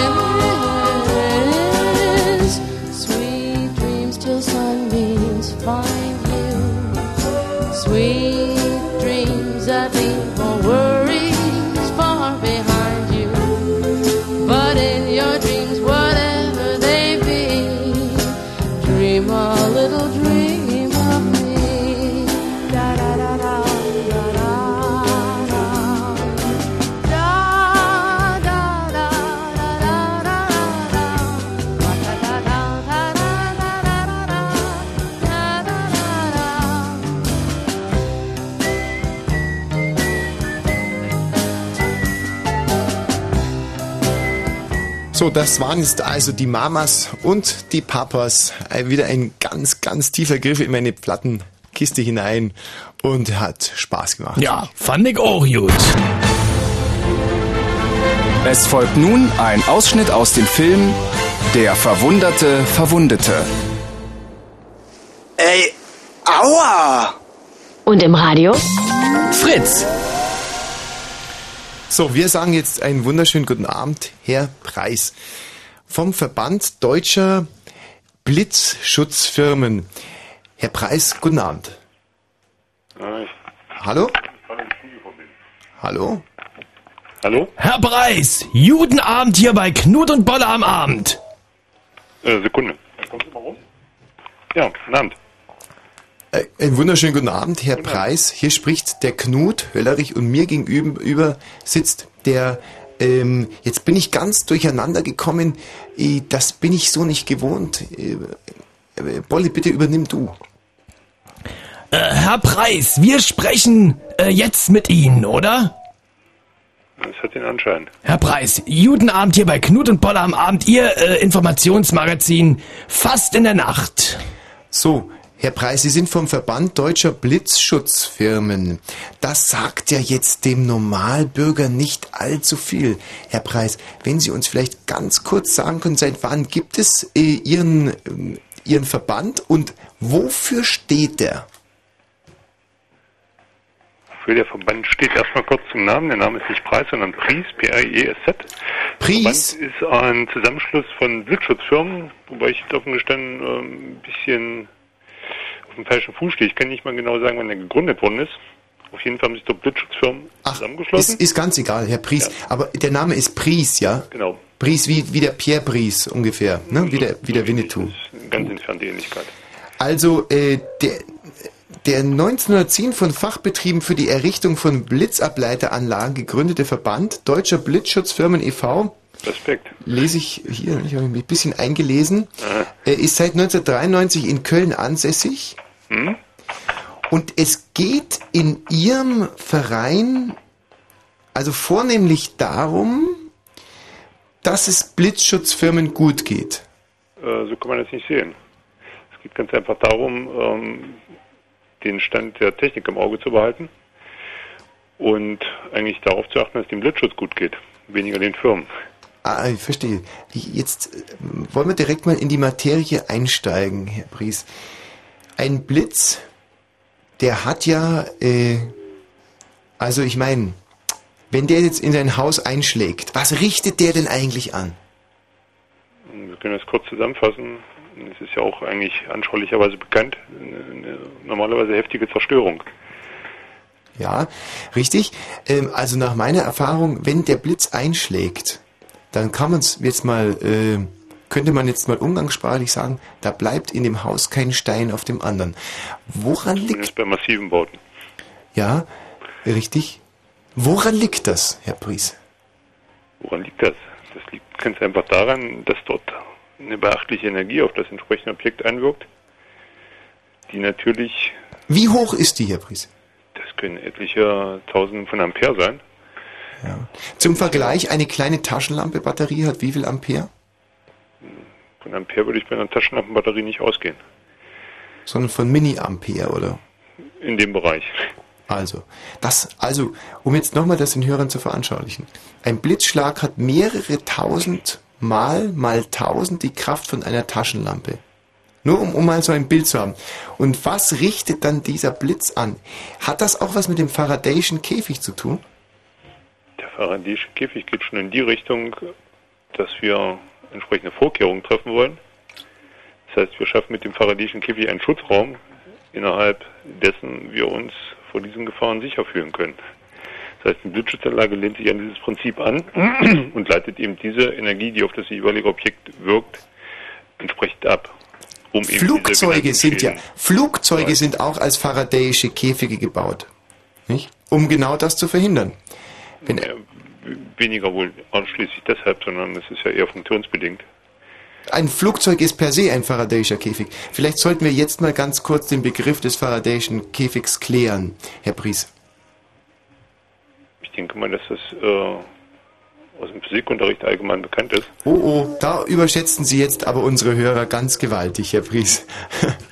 Oder, Bolle, weißt du, was ein Faradayischer Käfig ist? Also ich kann es jetzt natürlich äh, auch nur versuchen. Ich, äh, Herr Pries, äh, verbessern Sie mich. Verbessern Sie mich, wenn ich kein Recht habe. Also, Faradayischer Käfig. Blitz kommt von oben. Bam, bam, bam, bam, bam, bam, bam. Ja. Äh, geht nicht das Ding. Ja, aber das ist richtig. Aber die Frage ist ja vielmehr, warum? Warum er das nicht tut? Warum es also, ich sage jetzt mal, Gebilde gibt, wo ein Blitz durchschneidet wie durch warme Butter und dann beim Faradayischen Käfig das eben nicht tut? Herr Pries, jetzt helfen Sie uns doch bitte. Äh, ich werde dem Vorredner noch einiges hinzufügen. Nein, es ist ja, ähm, wie wir ja bereits wissen, aus dem Physikunterricht, unterstelle ich jetzt mal ganz einfach, bekannt, dass es das Prinzip des Faradayischen Käfigs gibt. Also ein Konstrukt unterschiedlicher Maschenweite. Das also durchaus auch bei Gebilden, die dem Ganzen nur annähernd ähnlich sind, das Prinzip als solches wirken lässt. Das heißt, dass wir innerhalb dieses Käfigs einen, ich sag mal, geschützten Raum haben, den wir uns letztlich bei der Anwendung von Blitzschutzanlagen zunutze machen. Äh, wenn ich da ganz kurz einhaken dürfe. Sie sagen, es ist ein Gefäß mit unterschiedlicher, Ein Geflecht unterschiedlicher Maschenweite. ein Geflecht unterschiedlicher Maschen. Jetzt kennen wir ja auch äh, aus von diversen ähm, Ko- Komikern, ich sag jetzt mal mal Clowns, den Maschendrahtzaun. Es ist also so ein Geflecht wie ein Maschendrahtzaun, aber nur nicht mit einer Größe von Maschen, sondern unterschiedliche Maschen. Ich sag mal, die Maschenweite muss also nicht unbedingt äh, gleichmäßig sein. Es gibt also auch keine feste Größe, weil ich sag mal, allgemein bekannt ist ja zum Beispiel auch, dass wir den diesen Effekt selbst bei Cabrios haben, oder ich sag mal, selbst bei, um beim Fahrzeug zu bleiben, bei äh, Fahrzeugen, die augenscheinlich aus Pappe gebildet worden sind. Das ist natürlich schon äh, nicht die, die feste Vorstellung eines Faradayischen Käfigs, kommt aber der ganzen Geschichte nahe, obwohl es ja nicht unbedingt feinmaschig ist. Ich finde, ich glaube, dass wir, bevor wir äh, uns Ihren Produkten näher widmen, schon verstehen sollten, wie so ein Faradayischer Käfig funktioniert. Ich kann es mir einfach nicht vorstellen. Verheddert sich der Blitz in dem Draht oder was passiert denn ganz genau? Nein, er wird abgeleitet. Das heißt, er kann ja in dieses Gebilde nicht eindringen. Er wird also über dieses Gebilde abgeleitet. Sprechen wir mal ganz einfach, um es, äh, ich sag mal, äh, bildlich zu gestalten, von dem Schutzmantel.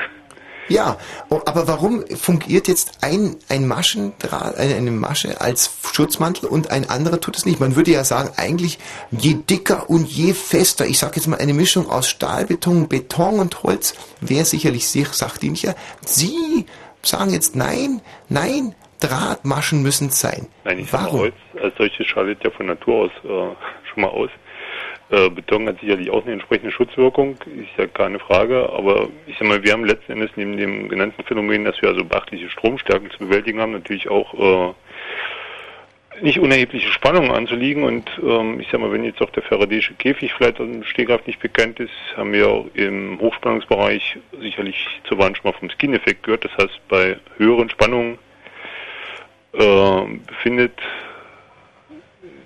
äh, ich sag mal, der, der ich sag mal, allgemein bezeichnete Ist schon Prozess klar. des Ladungstransportes an der Oberfläche statt.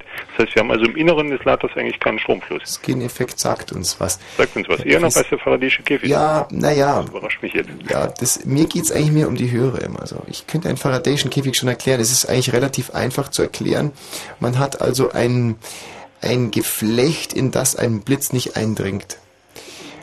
Da waren wir schon mal. Aber das war ja eigentlich nicht Ihre... ihre Ja, äh, richtig. Jetzt komme ich eigentlich nochmal äh, auf den Ausgangspunkt unseres Gesprächs zurück. Ähm, ohne dass sich bei Ihnen der Eindruck hoffentlich einstellt, dass wir uns im Kreis drehen. Und zwar, was richtet denn ein Blitz in einem Haus an? in einem Haus. Gut, ich meine, da müsste man jetzt vielleicht eher noch die Betroffenen konsultieren, aber wir können eigentlich davon ausgehen, dass, wenn es sich um ein einfaches Gebilde handelt, in den meisten Fällen von einem Brand auszugehen ist. Ja. Äh, wir können davon ausgehen, dass alles, was, ich sag mal, Wackelt das stark? zuzuordnen Wackelt das ist. stark? Erstmal, äh, erstmal ganz klein anfangen. Wackelt das stark, wenn der Blitz einschlägt? Wackelt, also ich sag mal, ich war nicht zugegen im Falle eines Einschlages. Aber ich denke mal, das ist in dem Sinne ähm, äh, Beben sicherlich nicht ähnlich sein dürfte. Aber es ist in jedem Fall äh, doch Ist da überliefert worden, ob es. Geräusche gibt? Gibt es Geräusche, wenn Geräusche gibt es mit Sicherheit. Wie gesagt, wir müssten dann schon mal einen Betroffenen konsultieren, der das also doch live erlebt hat. Ich war also in, in, in dem Fall noch nicht zugegen. Woher kommt, woher kommt, ähm, um das mal ein bisschen plastischer zu machen, woher kommt der Sprich, ja, da trifft mich der Blitz beim Scheißen? Gibt es da irgendetwas ganz Besonderes, was man wissen müsste? Ähm, höre ich so in der Form auf dem Stand das erste Mal.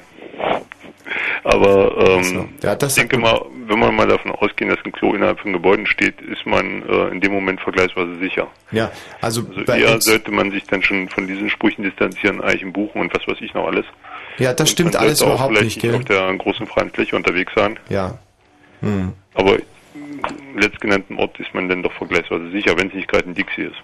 Ja. Nein, wir sagen, da trifft mich der Blitz beim Scheißen oder das hat mich getroffen wie ein Blitz beim Scheißen, sagen wir, wenn etwas sehr überraschend kommt. Dann sagen wir zum Beispiel, ja, das hat mich aber irgendwie, das oder das kam so überraschend, als, der hätte, als wenn mich der Blitz beim Scheißen getroffen hätte. Achso, gut, werde ich mir notieren. Ja, gut. Schön, Herr Pries. Ähm, dann halten wir jetzt also fest, Sie sind eigentlich vom Verband deutscher Blitzschutzfirmen schon dafür, dass jedes Haus immer gut ausgerüstet ist gegen Blitz. Ja? Hm, Nö, das ginge jetzt ein bisschen zu weit. Aber Sie sind grundsätzlich eigentlich dagegen, dass Leute von Blitzen tot gemacht werden? Hm, Das haben wir wohl sicherlich alle, dieses Interesse. Ich meine, ebenso wie wir alle hoffen, dass ja keiner vom Auto überfahren wird. Ja, Aber es ging jetzt sicherlich zu weit, sich äh, für jedes Gebäude eine Blitzschutzanlage zu wünschen, weil das ganz einfach in den meisten Fällen nicht notwendig ist. Bolle, hast du noch eine Frage? Ja, ich, einfach als alter Häuslebauer müssen Sie wissen, bin ich hab, ich, ich baue so gerne. Wenn ich so ein, so ein Haus hab, wat, äh, wie krieg ich das am, am besten sicher, äh, dass, dass da nicht die Blitzerin kommen? Äh, war das jetzt eine Frage? Äh, also Sie lachen, ich, ich möchte das gerne wissen, dass das auch ein Amateur mal versteht. Äh, war das jetzt die Frage? Also da könnte ich vielleicht ganz kurz aushelfen. Mein Kollege Bolle ist manchmal sehr direkt. Er hätte halt gern gewusst, wie man, also wie er seine Laube vor, aber lassen wir das Thema. Der Toni Schmidt aus Cottbus ruft an. Toni, ich grüße Sie, guten Abend. Was ist, denn, was ist Ihre Frage? Und zwar wollte ich fragen, äh, wie entsteht ein Kugelblitz? Kugelblitz. Ja. Das ist ein Phänomen, da gibt es die unterschiedlichsten Versionen und Vorstellungen, wie so ein Kugelblitz entsteht, bis ähm, hin zu der Frage, dass man sich letztlich gar nicht einig ist, ob es tatsächlich Kugelblitze gibt. Und wie kommt man darauf, dass es Kugelblitze gibt, wenn es am Ende gar keine gibt? Das ist eben so die Frage, wie ähm, auch die Frage im Raum steht, wie kommen die Grase ins Kornfeld?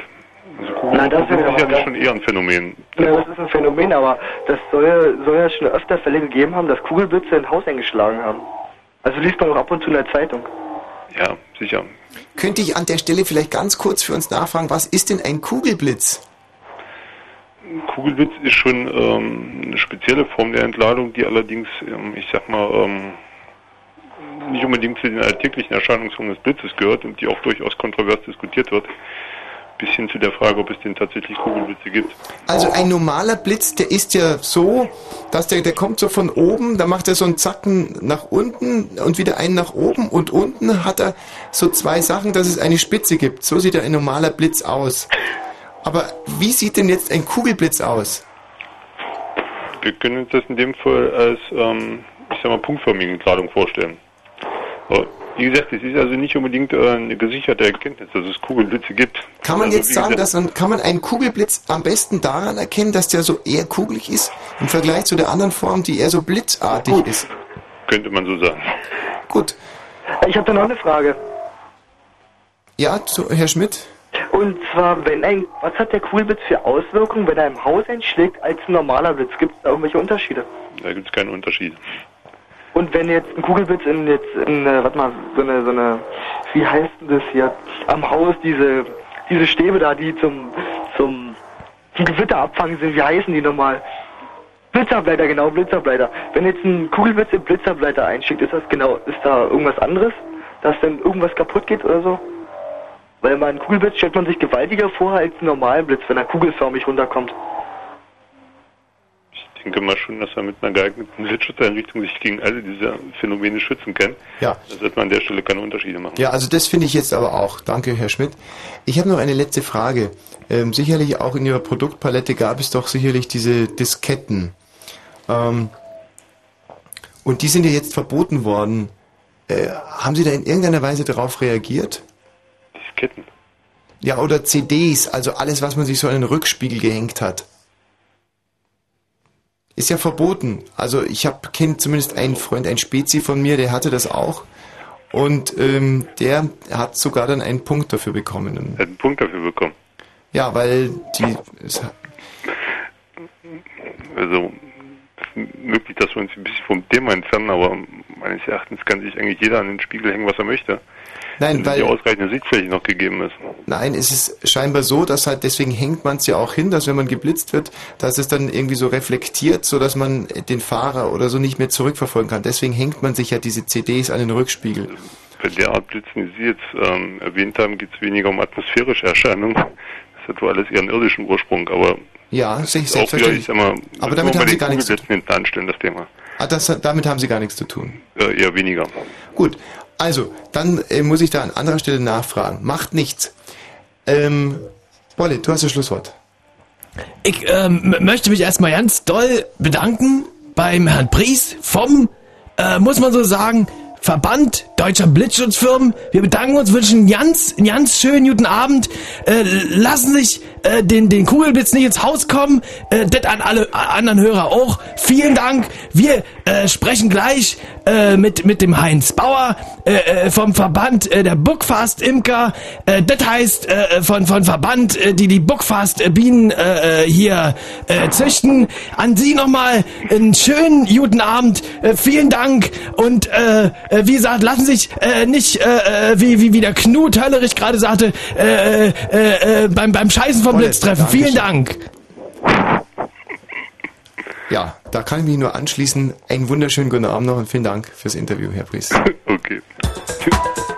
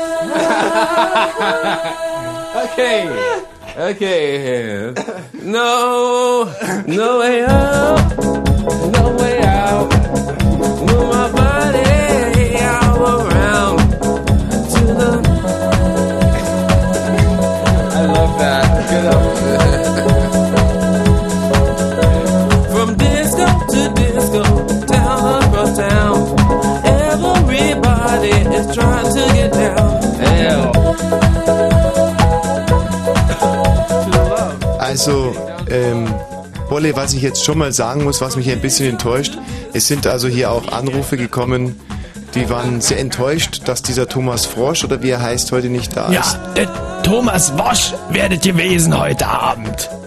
Da können wir nur sagen, äh, da können wir auch nichts dafür. Wir hatten uns mit unserem Konzept eigentlich für Radio Paradiso beworben.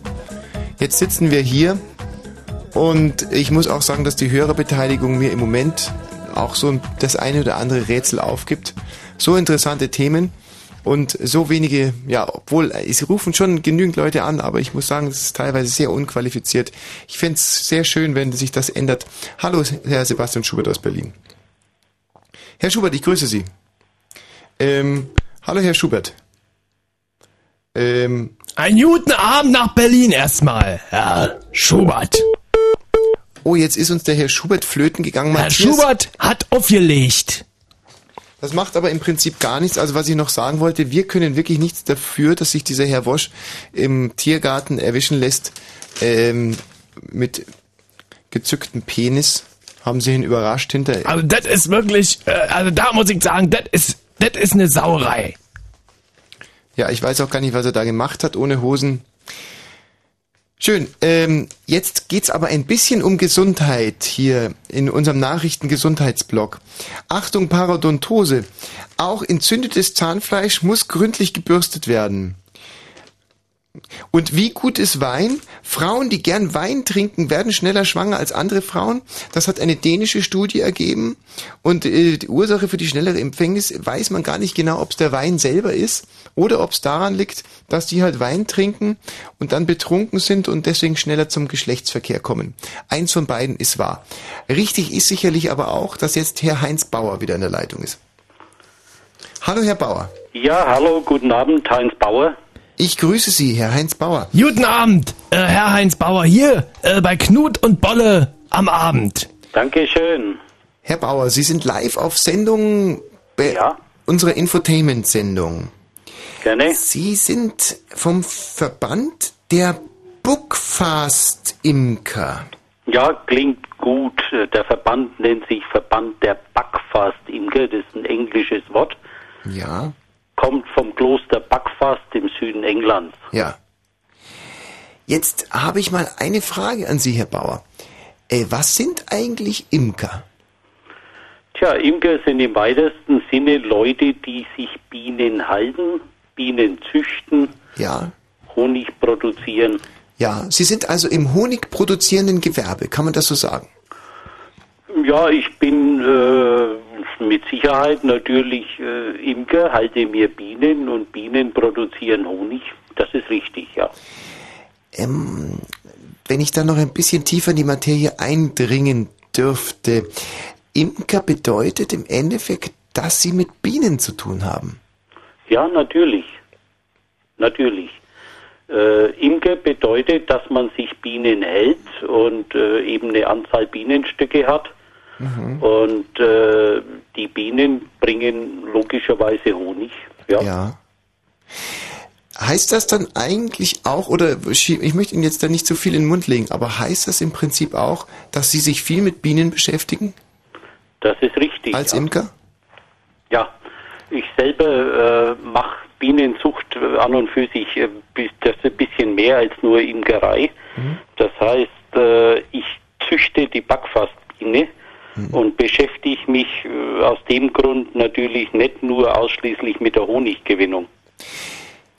Der Imker, äh, es gibt ja Jäger und Förster.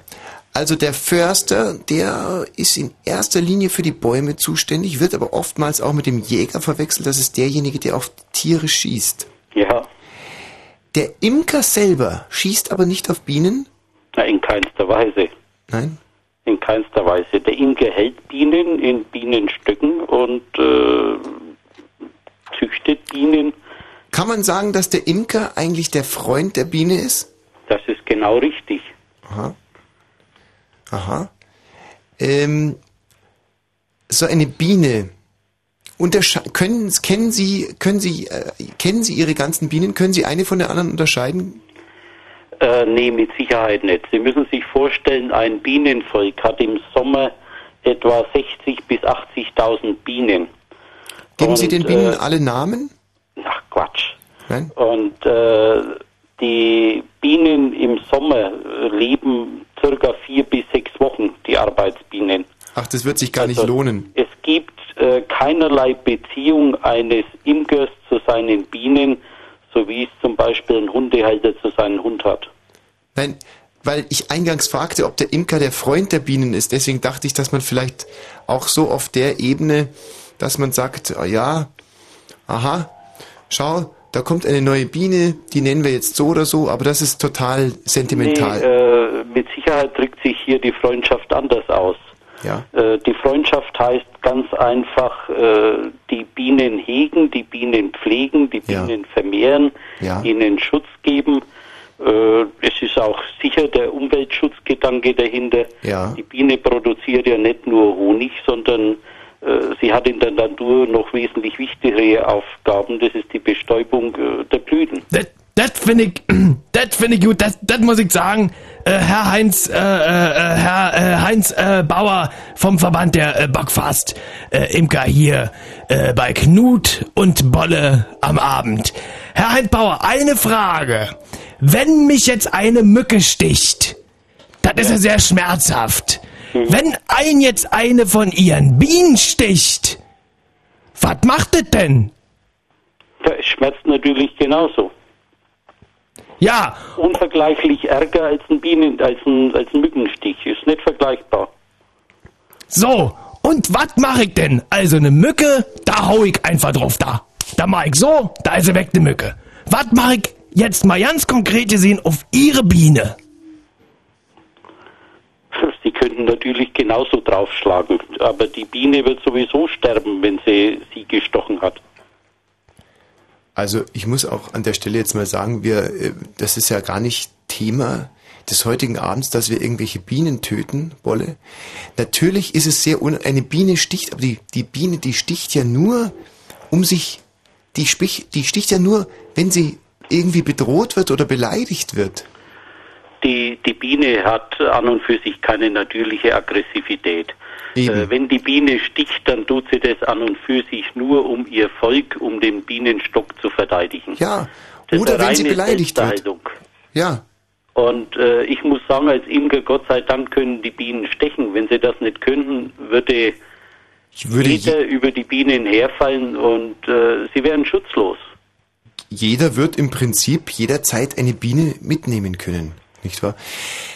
Herr, Herr Heinz Bauer, Sie haben sich ja jetzt sicherlich auch mal gefragt, wie, wie, ja, wie komme ich am besten an den Honig ran? Also, gibt es da noch Möglichkeiten? Sie gehen ja, glaube ich, soweit ich weiß, den Umweg über die Waben.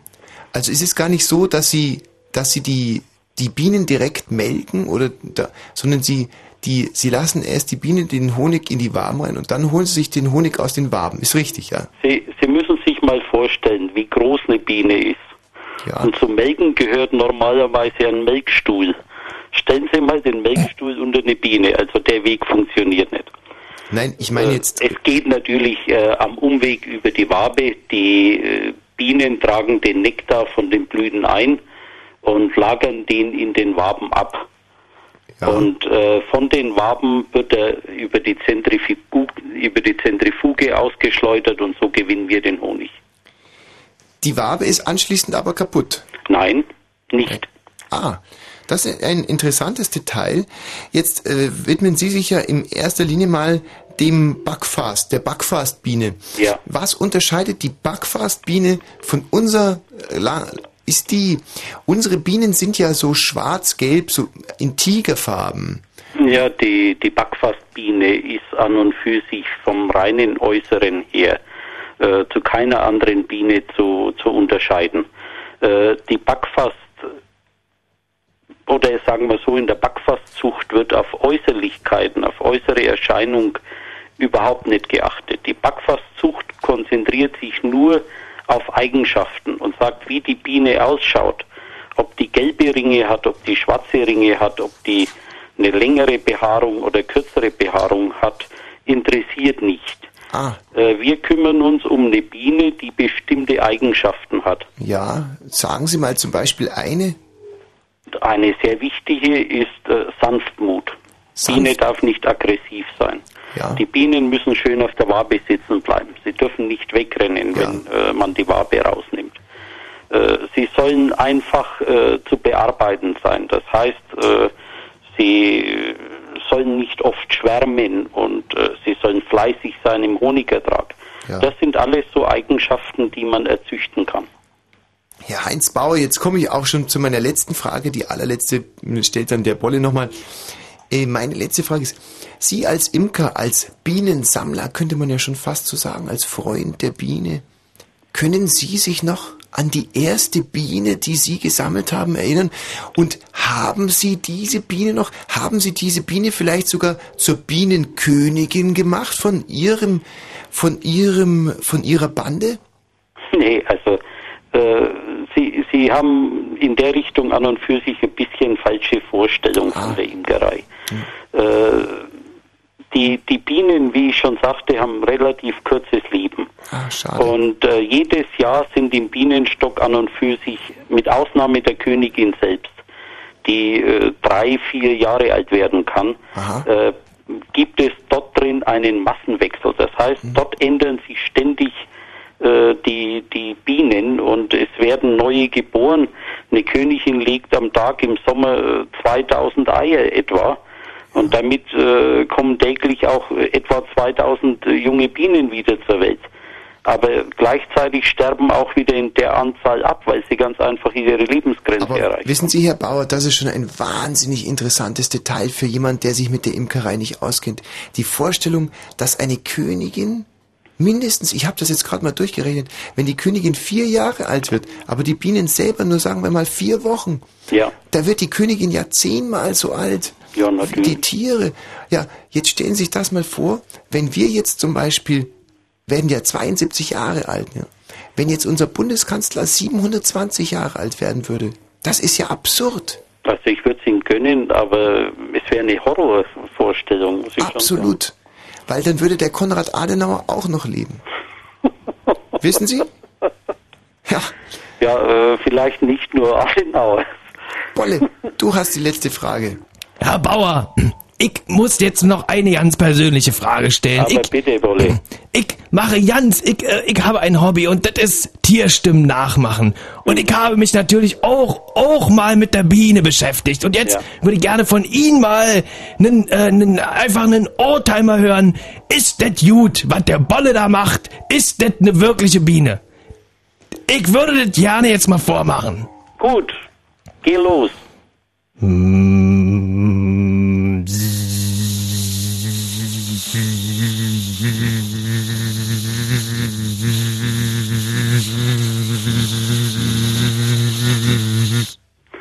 Ja, äh, Bolle recht weit liegst du nicht daneben, aber ein bisschen üben müsstest du schon noch. Ich danke Ihnen, Herr Bauer. Hierbei Knut und Bolle am Abend. Gerne geschehen. Einen wunderschönen guten Abend, Herr Dankeschön. Bauer. Bis bald. Adieu. Tschüss. Ich freue mich aufs nächste Mal. Wiederhören. Wenn Fritz in Eisenhütten statt, dann 100,1. Fritz Info. Mit dem Knut- und Bollewetter. In der Nacht fängt es wieder an zu regnen. Die Temperaturen gehen runter auf 9 bis 5 Grad. Morgen hüllt sich der Tag in Wolken und ab und zu gibt es Schauer. Zwischendurch kommt vielleicht aber auch mal wieder hier und da kurz die Sonne raus. Diesen herbstlichen Mix gibt es bei maximal 13 bis 16 Grad. Matthias, jetzt bist du an der Reihe. Guten Abend. Die deutsche Wirtschaft will versuchen, den Mangel an Lehrstellen zu beheben. Nach einem Treffen mit Regierung und Gewerkschaften sagte der Chef des Handwerksverbandes Schleier, man werde alle unvermittelten Jugendlichen anschreiben. Nach einem Beratungsgespräch solle den Jugendlichen dann ein Angebot gemacht werden. Derzeit fehlen noch 20.000 Lehrstellen. Die USA wollen einige ihrer militärischen Standorte in Deutschland schließen. Das sagte Bundesverteidigungsminister Struck nach einem Gespräch mit seinem US-Kollegen Rumsfeld bei der NATO-Herbsttagung in Colorado Springs. Welche Standorte betroffen wären und wie viele US-Soldaten abgezogen würden, konnte Struck nicht sagen.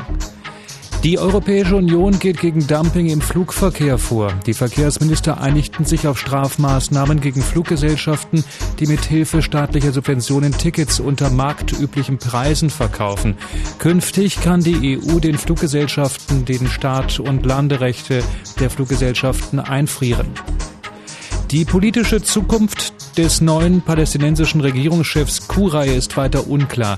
Kuru soll vier Tage nach seinem Amtsantritt ein Rücktrittsgesuch eingereicht haben. Hintergrund ist anscheinend ein Streit mit Präsident Arafat über die Kontrolle der Sicherheitskräfte. RBB Verkehr, wir haben keine Meldungen. Gute Fahrt. Fritz, die Konzerte. Im November. Fritz präsentiert. Koschin. Am 1. November live in der Columbia Halle Berlin. Am Dirty Sticky Floor. Dave Gahan. Am 2. November live in der Arena Berlin-Treptow. Die Beginner. Am 5. November live im Columbia Fritz Berlin. Ozzy Osbourne und Him. Ozzy Osbourne und Him. Am 8. November live in der Arena Berlin-Treptow. Blumfeld. Blumfeld. Am 18. November live im Columbia Fritz Berlin. Marilyn Manson. Marilyn Manson. Am 20. November live in der Berlin Arena Prenzlauer Berg. Fritz, die Konzerte. Im November. Mehr Infos fritz.de. Und im Radio? Fritz. Ja, einen wunderschönen guten Abend. Ja, es, man kann schon fast wieder sagen, guten Morgen. Ja, der Knut. Guten, guten Morgen, guten Abend. Der Knut Höllerich spricht hier und mir gegenüber der Bolle Patzenkoffer. Guten Abend. Bolle, eine super Sendung bisher, muss ich sagen. Also wirklich, mir macht's einen unfassbaren Spaß. Das, das muss ich allerdings auch sagen. Das macht wirklich, das, das macht richtig mal Spaß. Und jetzt habe ich auch noch einen weiteren Gesundheitstipp. Und zwar, wenn Sie gerne Milch trinken, aber sie nicht vertragen, das heißt, Sie trinken zum Beispiel einen, einen, nur einen Becher Milch und bekommen gleich tierischen Durchfall oder Blähungen oder es zerreißt Ihnen hinten äh, oder vorne auch, also es zerreißt Ihnen, dann kann das, das ist äh, oftmals, also man nennt das Laktoseunverträglichkeit. Und das kann möglicherweise, möglicherweise daran liegen, diese Laktoseunverträglichkeit, dass sie ähm, keine Milch vertragen. Ja, kenn ich nicht, hab ich nicht, weiß ich nicht.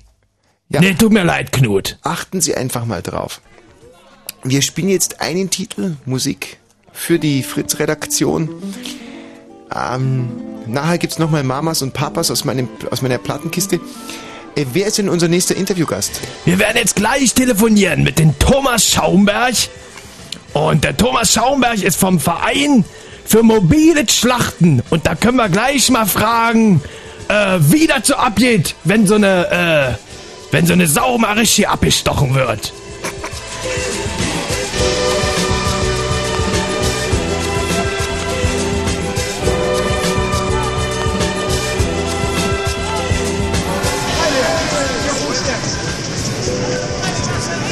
Yeah. Have a good time now. Welcome to paradise. Paradise. Paradise.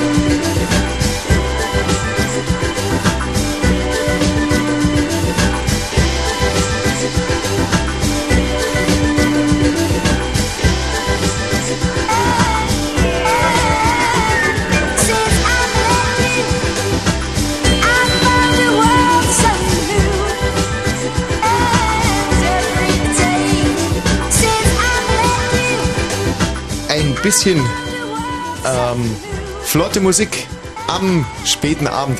23 Uhr und 43 Minuten. Mein Name ist Knut Höllerich. Und mein Name ist Bolle Patzenkofer. Einen wunderschönen guten Abend, Thomas Schaumberg. Ich grüße Sie. Herr Schaumberg, hören Sie mich? Ja. Herr Schaumberg vom Verein für mobiles Schlachten. Herr, Herr Schaumberg, wenn Sie mal ganz kurz, in zwei, drei kurzen Sätzen Ihr Anliegen und die Initiative, für die Sie sprechen, umreißen könnten. Ja, der Verein für mobile Schlachten hat vor allen Dingen ein Anliegen, ähm, eine mobile Schlachtanlage in, in Deutschland oder auch in Europa zu etablieren. Wie kann man sich denn so eine mobile Schlachtanlage vorstellen, Herr Schaumberg?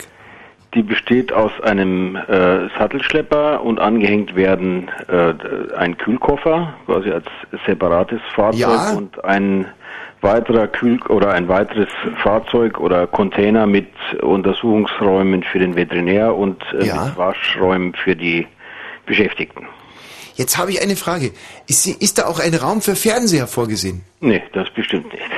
Aha, also man verzichtet ganz bewusst auf Luxus, aber möchte dafür so viele äh, Tiere wie möglich in kürzester Zeit. Wie stark ist der Motor von, der, von dieser mobilen Schlachtanlage? Ich nehme an zwischen 300 und 350 PS. Gibt es sowas schon? Nein, das gibt es als Prototyp, also, beziehungsweise es gibt es als Zeichnung. Ja. Äh, was fehlt, ist quasi äh, ein Betreiber, der das Risiko eines äh, des Baus eines Prototypen auf sich Ja. nimmt und das Risiko der Genehmigung, also sprich der Auseinandersetzung mit den Veterinärbehörden vor Ort oder in den jeweiligen Bundesländern. Also, könnt könnte man das Ganze jetzt so zusammenfassen. Nach Ihrem Wunsch sollte der Schlachter, nein, andersrum, sollte die Sau nicht mehr zum Schlachter kommen, nein, doch, doch andersrum, sollte der Schlachter nicht mehr zur Sau kommen, sondern die Sau zum Schlachter. Nein, andersrum. Eigentlich, bisher kam ja immer der Schlachter zur Sau. Jetzt komme ich ganz durcheinander.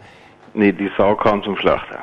Bisher kam die Sau immer zum Schlachter, richtig. Sie sind mit der Sau also zum Schlachthof gefahren. Ja. Und jetzt soll also der Schlachthof zur Sau kommen. Ja, genau. Nicht zu einzelnen, also schon zu mehreren, ja. Was ist denn da jetzt genau konkret der Vorteil? Ja, der Vorteil ist äh, erstens, man verzichtet auf ähm, oder man verringert die Transportwege, damit auch die Transportkosten. Ja. Die Tiere haben weniger Stress, bevor sie sozusagen um die Ecke gebracht werden. Ja, weil sicherlich, also weil beim Autofahren macht immer Stress. Macht immer Stress und dann dazu kommt noch, also das hat zur Folge, dass die Fleischqualität besser ist wie bei denen im Schlachthof geschlachtet. Ah, sehen Sie, das ist für unsere Verbraucher ein interessanter Aspekt. Sie gehen also davon aus, wenn jetzt ein Schwein keine lange Reise mehr, keine Reisestrapazen hatte, dass einfach das Fleisch auch besser schmeckt. So ist es auch, ja. Jetzt äh, wüsste ich gerne, in Ihrem LKW, ja, da sollen die Schweine ja dann zum Beispiel erschossen werden. Ja. Jetzt, äh, Betäubt, nicht erschossen, betäubt. äh, wieso? Ich kann, ich kann ja kein, ich kann ja kein lebendiges Schwein essen. Wie, wie, wie meinen Sie das jetzt? Ja, die Schweine werden betäubt und dann wird ihnen quasi der Hals aufgeschnitten, damit sie entbluten können. Ah, Hat das einen religiösen Hintergrund? Nee, das glaube ich nicht. Nein, weil ich habe mal was gehört vom sogenannten Schächten. Das war zwischendurch verboten und dann auch wieder Ja. erlaubt. Und da ging es auch darum, dass man die Kehle aufschneidet und das Tier ausbluten lässt. Ja, äh, das Schächten passiert quasi bei nicht betäubten Tieren. Ah, sehen Sie, dann lag ich da gar nicht so falsch. Und ähm, welchen Vorteil hat das, das Schwein nicht zu erschießen, sondern nur zu betäuben und dann den, die Kehle aufzuschneiden? Ja, das, der Vorteil ist, dass das Herz noch läuft, wenn es betäubt ist. Und sozusagen das Blut dann das Blut richtig rauspresst. eigener Pumpe rausgedrückt wird. Ja. Raus, ansonsten müsste man die Sau auswinden sozusagen. Ja. Wahrscheinlich, ja. Ah, verstehe. Äh, Bolle, bitte. Ja, Herr Schaumberg, ich, äh, auch ich, äh, der Bolle von Knut und Bolle am Abend, möchte Ihnen gerne noch eine persönliche Frage stellen. Nur zu, nur zu. Mein Opa, der hat äh, immer die Hühner geschlachtet bei sich auf dem Hof, ja, äh, den, den, den, den Kopf auf den äh, Bockruf und den Kopf abgehackt. Und da ist es ihm einmal passiert, das Huhn rennt ihm weg. Ist das vorstellbar, dass wenn Sie so einer Kuh den Kopf abhauen, dass auch die ihn wegrennt? Nee, die kommt gleich an Haken. Also, wenn ich den Bolle jetzt richtig verstanden habe, äh, bei Hühnern kennt man das ja wirklich. Ja, ich würde sagen, bei Bolle war der Opa ein bisschen ungeschickt. Ja. Oder hatte vielleicht zu viel Schnaps getrunken, bevor er das Huhn geschlachtet hat. Ach so, meinen Das Sie jetzt? kann sein. Also, aber ich glaube, auf was du gerade abziehst, ist ja, dass wenn so ein, so eine, wenn so ein Tier, sagen wir mal, kopflos in diesem Transporter, ähm, weil es geht jetzt auch gerade im Prinzip ja um die Einschätzung, wir würden ja auch gerne mit unserer Sendung dafür werben, dass da jemand als Finanzier einspringt. Aber das kann nicht passieren. Äh, Das kann jetzt aber nicht passieren, dass so eine Kuh ohne quasi mit abgeschlagenen oder ein geschächtetes Schwein dann nochmal richtig Randale macht. Nein, die Schweine werden nicht geschächtet und die Kühe auch nicht, sondern die werden, äh, be bevor sie äh, den, äh, den Hals aufgeschnitten bekommen, so wie sie es nennen, werden sie betäubt. Verstehe. Und brechen zusammen und werden dann an den Haken genommen und dann passiert der Rest. Wie viele von diesen Transportern bräuchten Sie denn dafür, dass in ganz Deutschland keine Sau mehr zu ihrem Henker fahren muss? da bräuchten wir Tausende für. Tausend Stück. Tausende. Ach, Tausende. Ja, das ist, also die Schlachthofstruktur ist gerade in neuen Ländern relativ konzentriert. Also es gibt, in neuen Ländern gibt es nur zwei, drei große Schlachthöfe. Das ist relativ zentralisiert. In den alten Bundesländern ist es noch ein bisschen weiter verstreut. Aber die, die Mengen, die hier äh, geschlachtet werden, die können quasi ähm, in, in so kleinen Anlagen, es müssen sehr viele mobile Anlagen Herr sein. Schaumberg. Die Mengen, die hier verarbeitet und gegessen werden. Mit den Zahlen, die Sie hier gerade offerieren, haben Sie in mir einen gewissen Zweifel, aber Sie können sicherlich zerstreuen, geweckt. Kann es sein, dass Sie selber eigentlich sehr theoretisch mit einem großen Abstand zum Problem, wir in Bayern sagen wir gern, äh, äh, ein, also ein Griffelhalter, wissen Sie, eine, der nicht wirklich, haben Sie selber schon mal ein Tier oder sind Sie, also sind Sie jetzt mehr so der Studiosus in dem Verein oder haben Sie praktische Erfahrungen im, im Töten auch? Also was wäre für mich, Ja gut, die Frage ich nicht beantworten, aber an dieser äh, an dieser Entwicklung dieses mobilen Schlachthofs hat ein äh, Schlachthofausrüster äh, mitgearbeitet. Also es sind Leute, die wissen, von was ich also spreche. Sie selber haben noch kein Tier angerührt, nein? Ich habe schon Tiere angerührt, ja, ich habe auch schon Hühner geschlachtet, so ist es nicht. Das schon. Aha. Okay. Gut, also ein Mann, der weiß, von was er spricht. Ja, das, äh, also in Bezug auf Schweineschlachten sicher nicht. Ich, ich muss ganz ehrlich sagen, ich schließe mich dieser, dieser Initiative sehr gerne an und fordere auch unsere Hörer auf, das zu unterstützen. Denn stellen Sie sich mal vor, Sie selber müssten geschlachtet werden. Das muss man sich ja mal ganz klar vor Augen halten, Herr Schaumberg.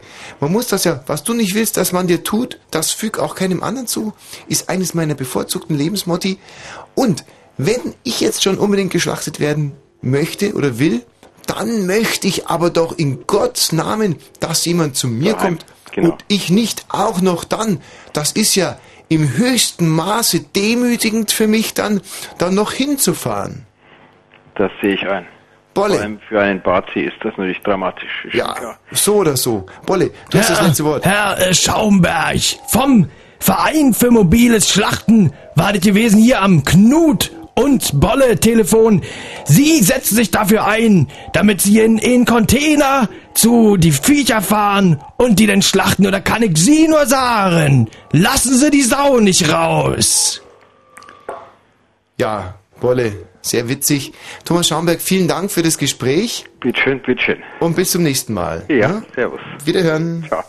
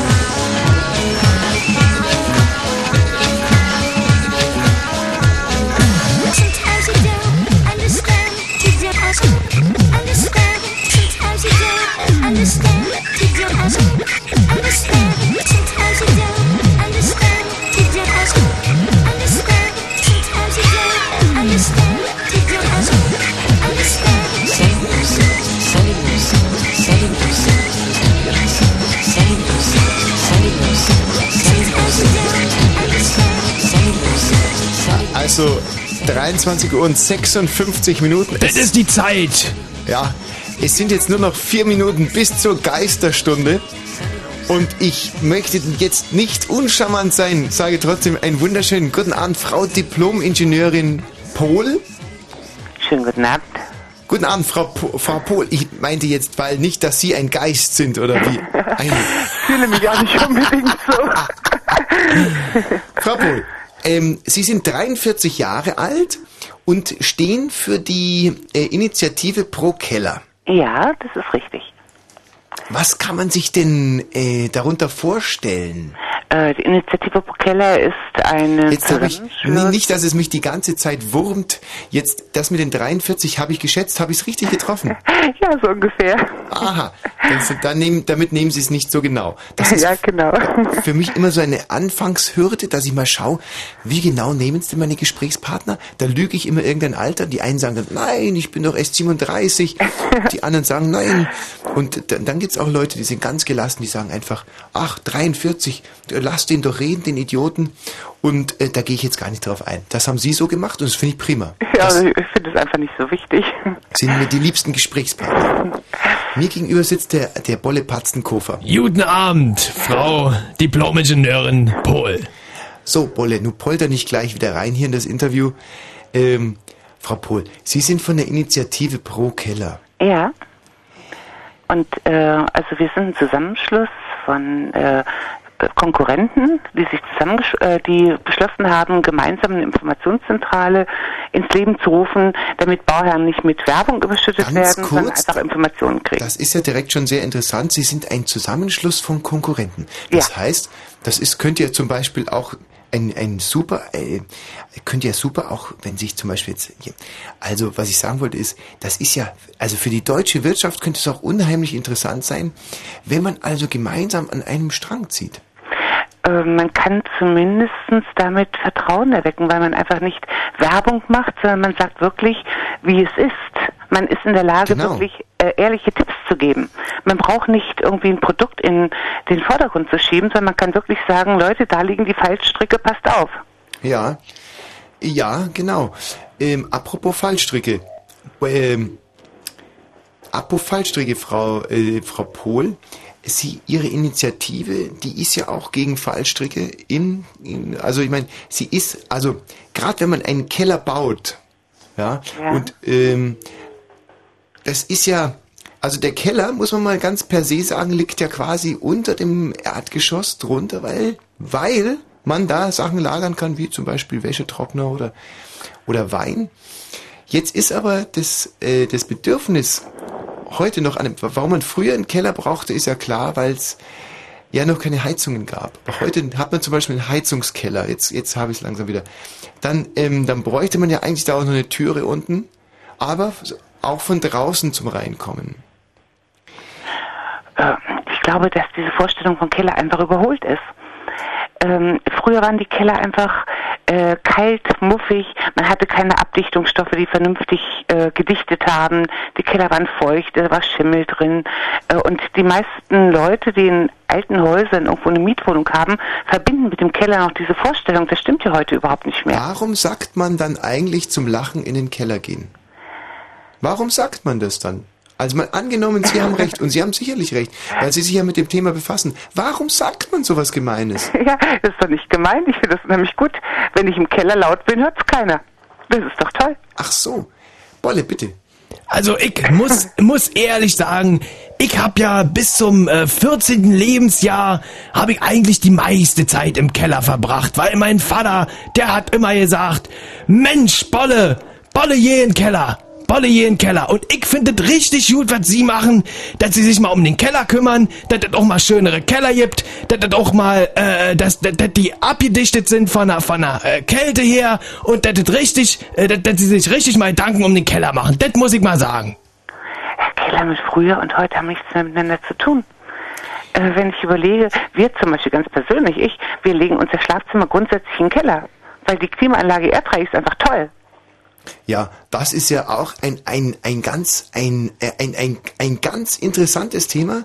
Wie würde zum Beispiel so ein Keller wirken, wenn der, jetzt sagen wir mal, dass, wenn er, ähm, wenn er direkt unterm Dach wäre?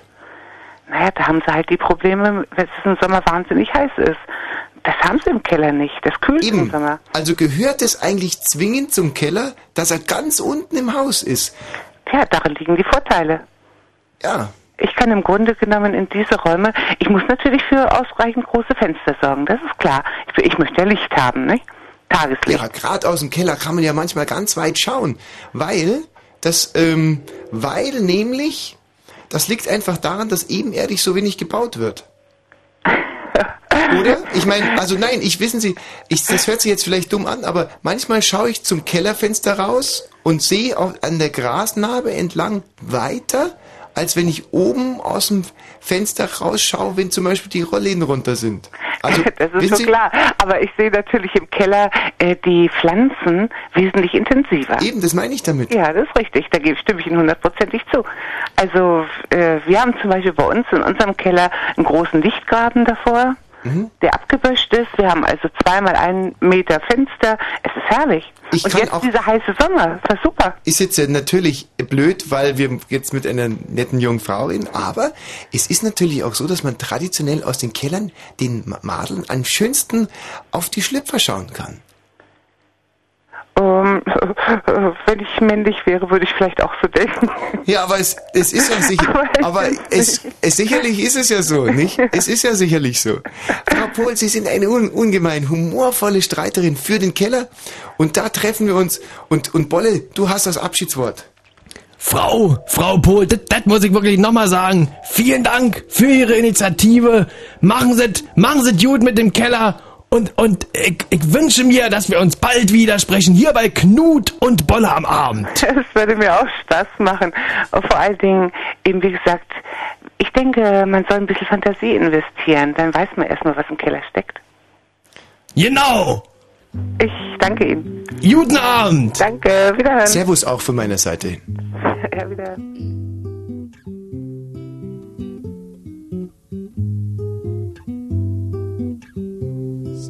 Shining bright above you. Night breezes seem to whisper, I love you.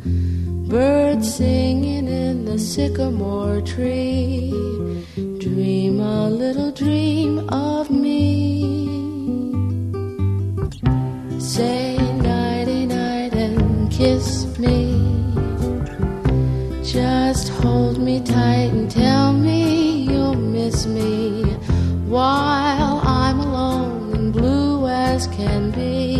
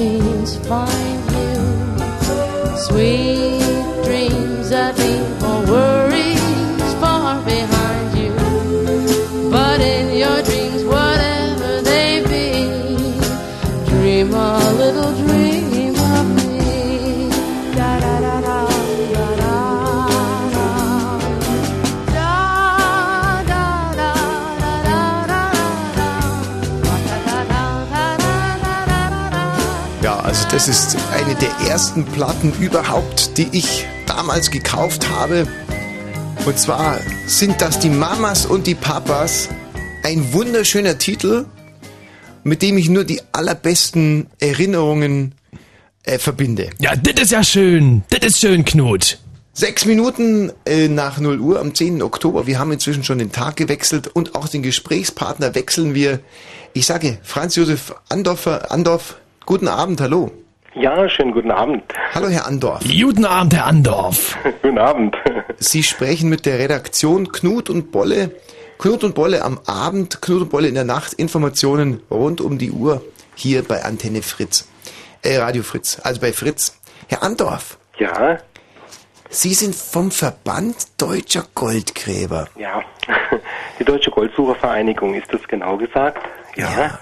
Jetzt äh, hätte ich gerne mal eine, eine Eingangsfrage. Vom Verband Deutscher Goldgräber. Ja, sagen Sie, fällt Ihnen da was auf? Also das ist eine Vereinigung, das ist ein äh, Verein von äh, an die 300 Mitgliedern, die in Deutschland Gold suchen. Ja, Moment, das meinte ich jetzt nicht. Also, was ein Verband ist, das wissen wir schon hier bei Knut und Bolle. Ganz dumm sind wir nicht. Deutscher müssen Sie uns auch nicht erklären. Aber, aber, Herr Andorf, Goldgräber, das, Ja. das wird uns interessieren. Ja, das wird ja. uns, Herr Andorf, jetzt sagen Sie es doch mal, wo graben Sie den Gold?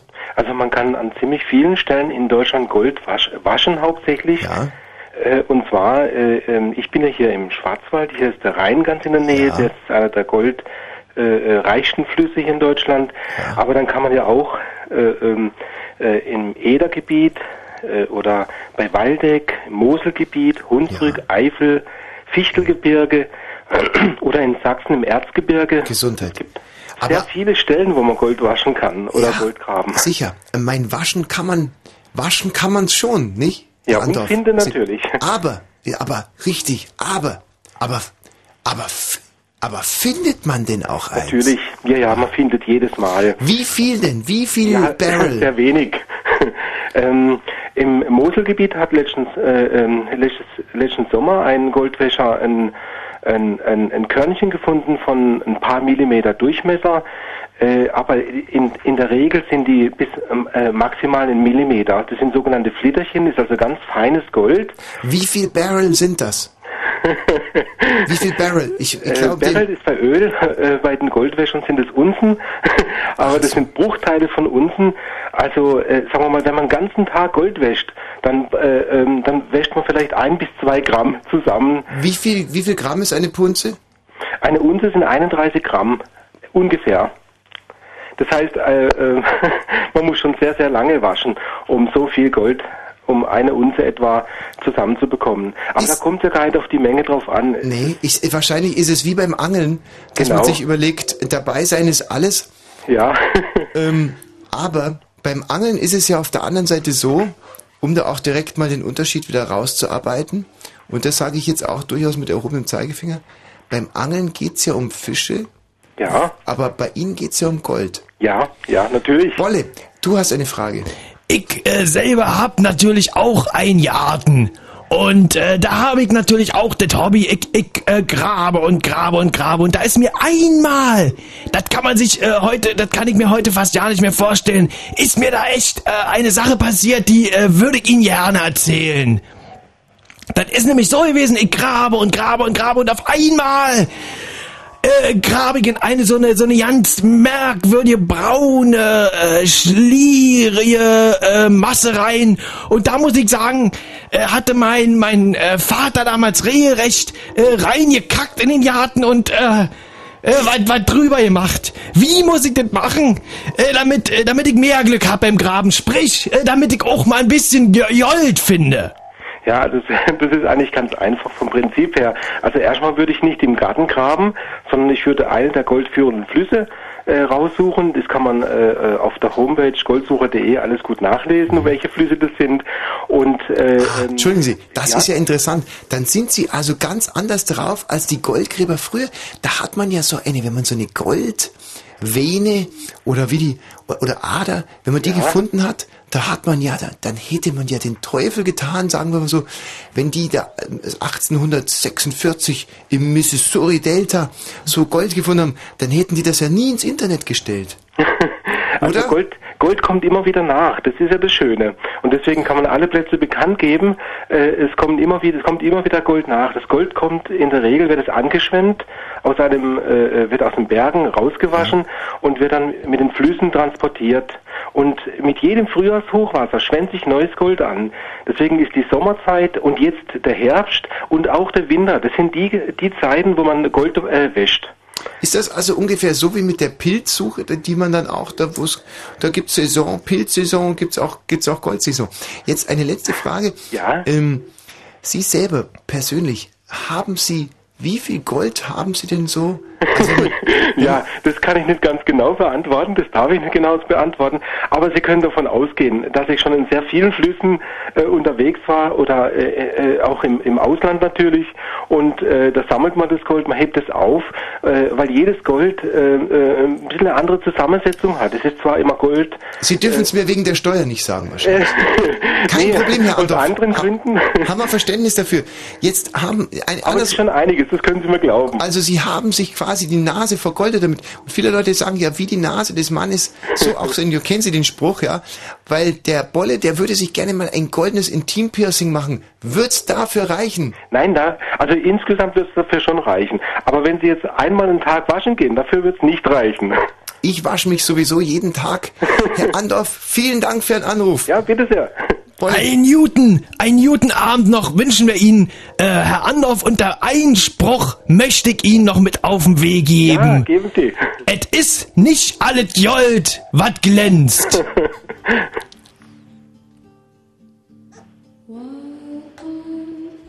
Äh, wieder, wiederhören, Herr Andorf. Ja, wiederhören, ja. Tschüss. Tschüss. I know it's hard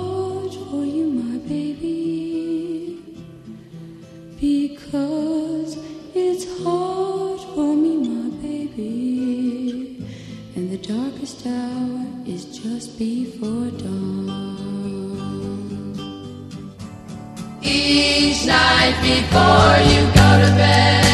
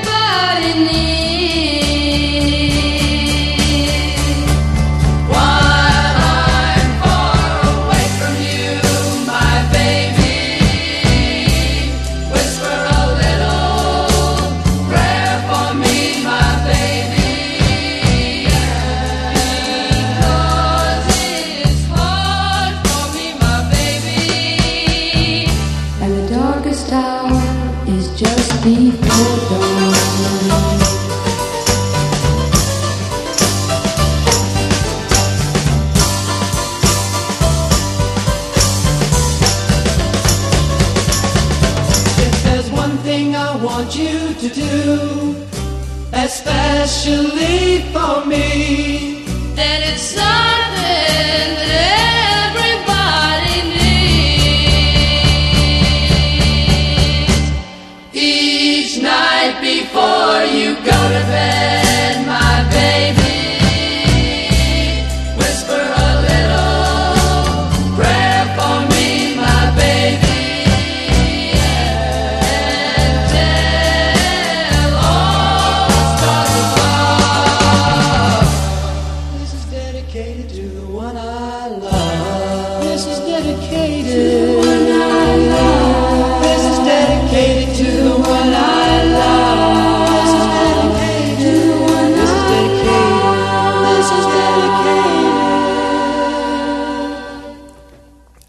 wunderschönen guten Abend.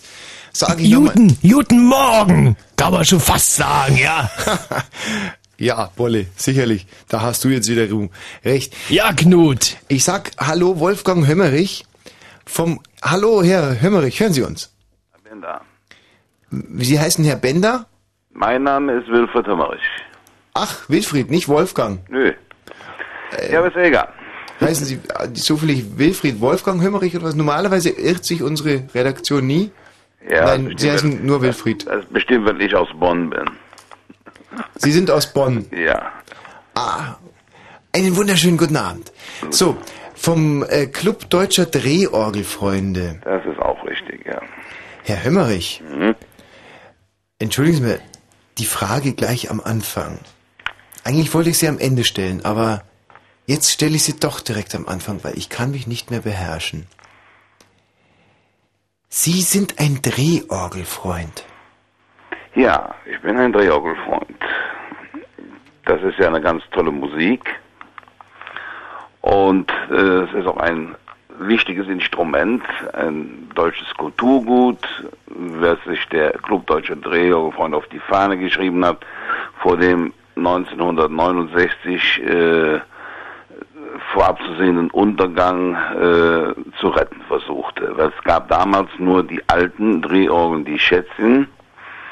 Äh, wenn ich Drehorgeln sage, meine ich auch die große Jahrmarktsorgel, die Kirmesorgel, Ja. die damals die Musik auf dem Jahrmarkt auch machte. Ja. Äh, und mit Aufkommen der Verstärkeranlage da verschwand. Und Das wäre jetzt, Herr Hümmerich, direkt meine erste Frage. Wenn wir heute teilweise auf den Bühnen sehen, Drehorgeln mit Verstärkern, äh, also zum Beispiel bei, sagen wir mal, bei äh, Knorkator, der Gruppe Knorkator, Mhm, ist das noch der klassische, klassisch, klassisch, klassisch, ist es. Ist das noch der klassische Drehorgelbereich, von dem Sie sprechen, oder spricht man da schon von Elektrogitarre? Nein, also wir selber sind stolz, wenn es solche äh, Leute gibt, äh, junge Leute, die sich auch um diese Drehorgel kümmern. Ich durfte sogar der Mariette Becker eine Drehorgel verkaufen, die experimentiert auch damit. Ja. Und äh, Wie viel Umdrehungen haben Sie selber denn eigentlich im Moment? Was, das verstehe ich jetzt in Umdrehungen. Also, Wie viel Drehorgel ich habe, kann ich nicht sagen. Ja, das meinte ich, das also, meinte ich. Oh, na gut, das ist schon eine Menge. Also ich habe auch einen Verleih, also das kann man so nicht sagen. Das Ganze ist bei mir so ein bisschen gewachsen. Ich höre ganz gerne äh, Kirchenorgel. Und hier bei uns in Bonn ist ein Schausteller, der hat die größte Kirmesorgel der Welt. sind das, da würde ich jetzt auch, das Interesse habe ich noch nie gehört, sind das Sauerkirschen oder? Äh, Also Sie reden jetzt von dem Holz wahrscheinlich, die sind aus nee, nee, nee, Kirschen. nee, nee, äh, Kirchenorgel, keine Ja, Kirche. ja, eben, meine ich ja. Ist es aus Kirschholz oder was? Nein, ja, eine Kirche. Ja, ja, ich habe schon In verstanden, der eine Kirche. katholischen die Kirche, roten. evangelische Kirche. Ich Idiot. So. Bolle, Bolle, bitte übernimm du. Ja. Kann das sein? Ja. Kann das sein, Herr Hömmerich? Dass Sie eine Orgel vielleicht neben sich stehen haben und uns jetzt mal schön ein Orgeln können. Nein, um diese Uhrzeit jetzt leider nicht. Das muss ich jetzt leider, äh, äh, weil ich gar nicht in, in, in einem Raum bin, wo ich eine Orgel habe. Das tut mir jetzt leid. Das tut uns auch leid. Ja. Aber ke- kein, kein, überhaupt kein Problem. Aber das heißt, man kann also jetzt schon mal feststellen, dass man zum Drehorgeln auf alle Fälle in einem Raum sein müsste mit einer Orgel. Also das, Das, ist richtig. Ähm, ja. ja. Vor wie viel, vor wie viel Leuten haben Sie denn schon gedrehorgelt? Ist das das? Aber wir haben sogar, äh, so viel, das kann man so nicht sagen. Aber was wir mal gemacht haben, wir haben äh, ein Guinness-Buch der Rekorde geknackt oder beziehungsweise aufgestellt, das es noch gar nicht gab. Und zwar haben wir das größte Drehorgelorchester der Welt äh, erstellt. Das war in äh, Speyer im Auto- und Technikmuseum. Ja. Und zwar, da waren 400, äh, 243 Drehorgeln, die versucht haben zusammenzuspielen. Ich hatte aber natürlich schon angekündigt, wir spielen schaurig schön, was es denn auch war. 243 Drehorgeln, da könnte ich mir vorstellen, war Polen aber offen. Was, Herr Hömmerich? Das äh, hat, hat sich also ganz gut angehört, weil wir dazu gesungen haben. Aber es war mehr ein Gag, aber wir hatten, wir haben das geschafft. Wir haben das Herr Hömmerich, wir haben eine, eine Frage von den Hörern. Herr Schmidt, ich grüße Sie. Herr Schmidt aus Jenschwalde. Ich grüße Ja. Sie. Ja. Ich bin dran. Und zwar wollte ich mal fragen, wie eigentlich die Töne entstehen, wenn man dran dreht. Also alle Orgeln ha- habe ich einen Blasebalg. Wenn ich jetzt die Kurbel drehe, erzeuge ich mit dem Blasebalg den Wind. Moment mal ganz kurz.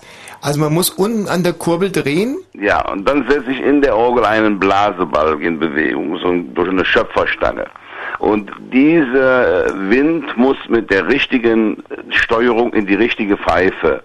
Und da haben wir drei verschiedene Steuerungen. Die älteste Steuerung, das ist so eine bestiftete Walze. Könnte ich noch mal ganz kurz auf die Kurbel unten zu sprechen kommen?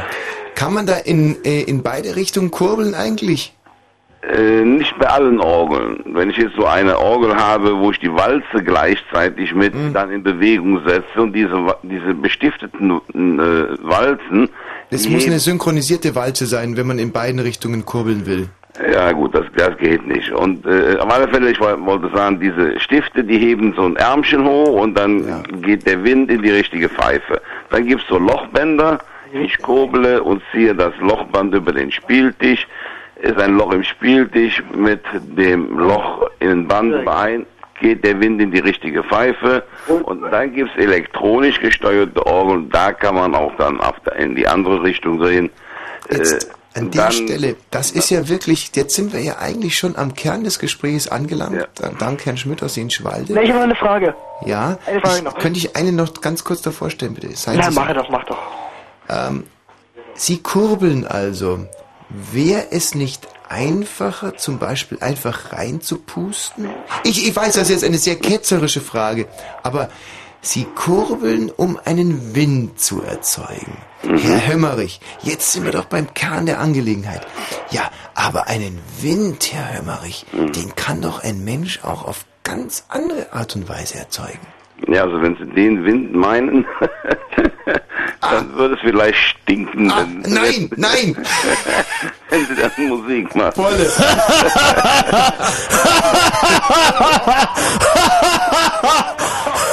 ja. Äh, Nein, es ist aber so. Natürlich äh, gibt es auch Orgeln, wo ein Motor, äh, ein Gebläsemotor, den Wind denn erzeugt und der wird dann eben reingeblasen. Aber bei der Drehorgel ist es eben seit über 200 Jahren die, äh, dieser Blasebalg. So, Herr Schmidt, jetzt sind Sie dran mit einer weiteren Frage. Alles klar, und zwar kennt man hier aus allen Filmen so einen Drehorgel, das dran dreht und immer so einen Affen mit einer Tasse in der Hand. Und zwar wollte ich fragen, ob das auch äh, bei Ihnen oder mit der Drehorgel bei Ihnen auch so ist, dass da jemand steht und das Geld einsammelt.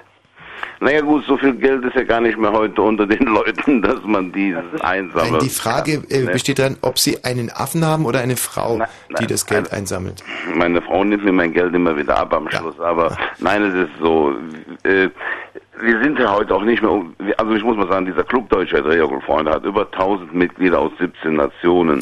Eine, aber können Sie ganz Und- kurz antworten noch. Hätten Sie lieber jetzt eine Frau oder einen Affen, der das Geld einsammelt? Ich Also- möchte keinen Affen, der es einsammelt. Da würden Ihnen noch die Tierschützer, äh, der Tierschutz ganz äh, kräftig auf den Hut steigen. Äh, Also ich habe übrigens mal ein Auge gekauft äh, von jemandem, der so einen Affen noch hatte. Mhm. Äh, die Orgel hat gestunken wie ein Schwein, weil der Affe hat immer wieder seine Reingekotet hat. ja, Notduft auf die Orgel verrichtet. Wissen Sie, aber das ist so eine Situation, wenn es schon wieder so weit ist, dass die Affen in die Orgeln scheißen, dann muss ich sagen... Das ich- keine scheiß Musik, sagen Sie das jetzt nicht? Nein, nein, überhaupt nicht. Aber weil wir jetzt gerade gerade diesen Fall hatten, dass ein anderes Tier durchgedreht ist und dem Roy, einem Zauberer, den ich sehr bewundere, an die Gurgel Ja, gegangen ist, ja. da muss ich sagen, man darf diese Tiere aber auch nicht so herausfordern. Zum Beispiel mit Drehorgelmusik. Also Drehorgelmusik kann schon schön sein, sagen Sie das mal nicht. Unbedingt. Das, das ist wahr. Das, Ja. Ich finde Drehorgelmusik, das ist für mich auch was äh, für das Herz. Und da muss ich auch mal sagen, das gibt für mich ein Lied auf der Drehorgel, was ich hier in Berlin immer wieder höre und was ich ganz schön finde. Soll ich's Ihnen vielleicht einfach mal vortragen? Ja, machen Sie doch. 99 Luftballons auf ihren Weg zum Horizont. Das, das finde ich ganz, das finde ich richtig gut, das Lied. Das gibt's heute bestimmt auch auf der Drehorgel, ja. Also, danke Bolle, das war sicherlich sehr, sehr plastisch jetzt für unsere Hörer. Für mich ist Drehorgelmusik eigentlich mehr Mandelduft. Das, äh, ein blinder Drehorgelspieler gehört für mich dazu und ein, ein, ein blindes Mädchen, das Papierblumen verkauft und Weihnachtszeit, klirrende Kälte, Glühwein und ich selber in einem schönen warmen Pelzmantel fahre mit meinem Mercedes dran vorbei. Das ist für mich Drehorgelmusik. Und Herr Helmerich, ich bin eigentlich auch sehr dafür, dass es auch weiterhin Drehorgeln gibt. Denn auch unsere Kinder und die Kinder von unseren Kindern und deren Kindern und auch die Kinder von diesen Kindern, meine ich, sollten mindestens einmal in ihrem Leben eine Drehorgel gespürt, gehört haben. Ja, dafür sorgen wir. Dafür sorgen wir. Wir haben schon heute so viele Nachwuchskräfte und äh, es gibt auch Tonaufnahmen.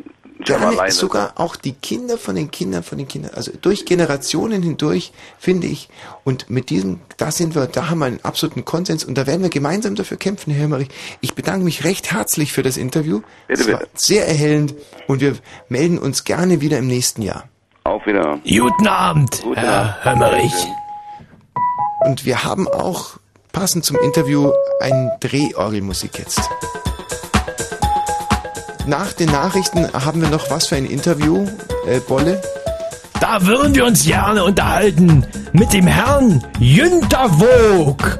Und zwar von dem Verein für Zweitnormalität e.V.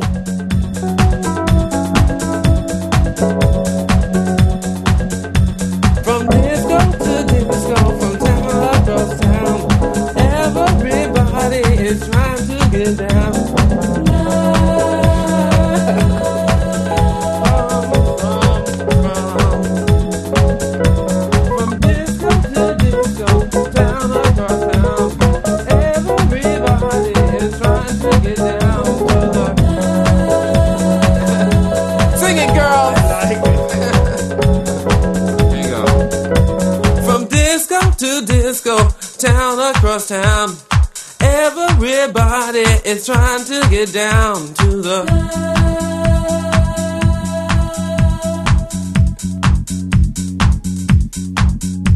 From disco to disco, town across town. Everybody is trying to get down. Somebody else sing it. it's easy. yeah. From disco. it's on.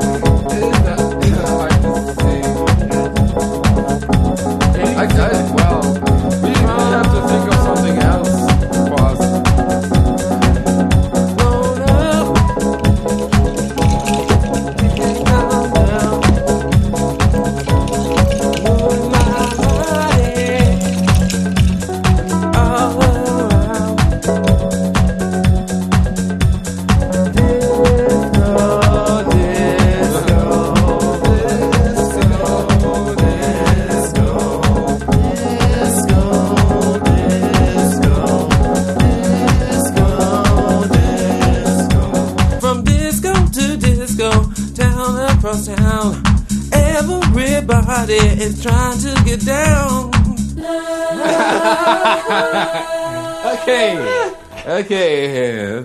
No, no way out,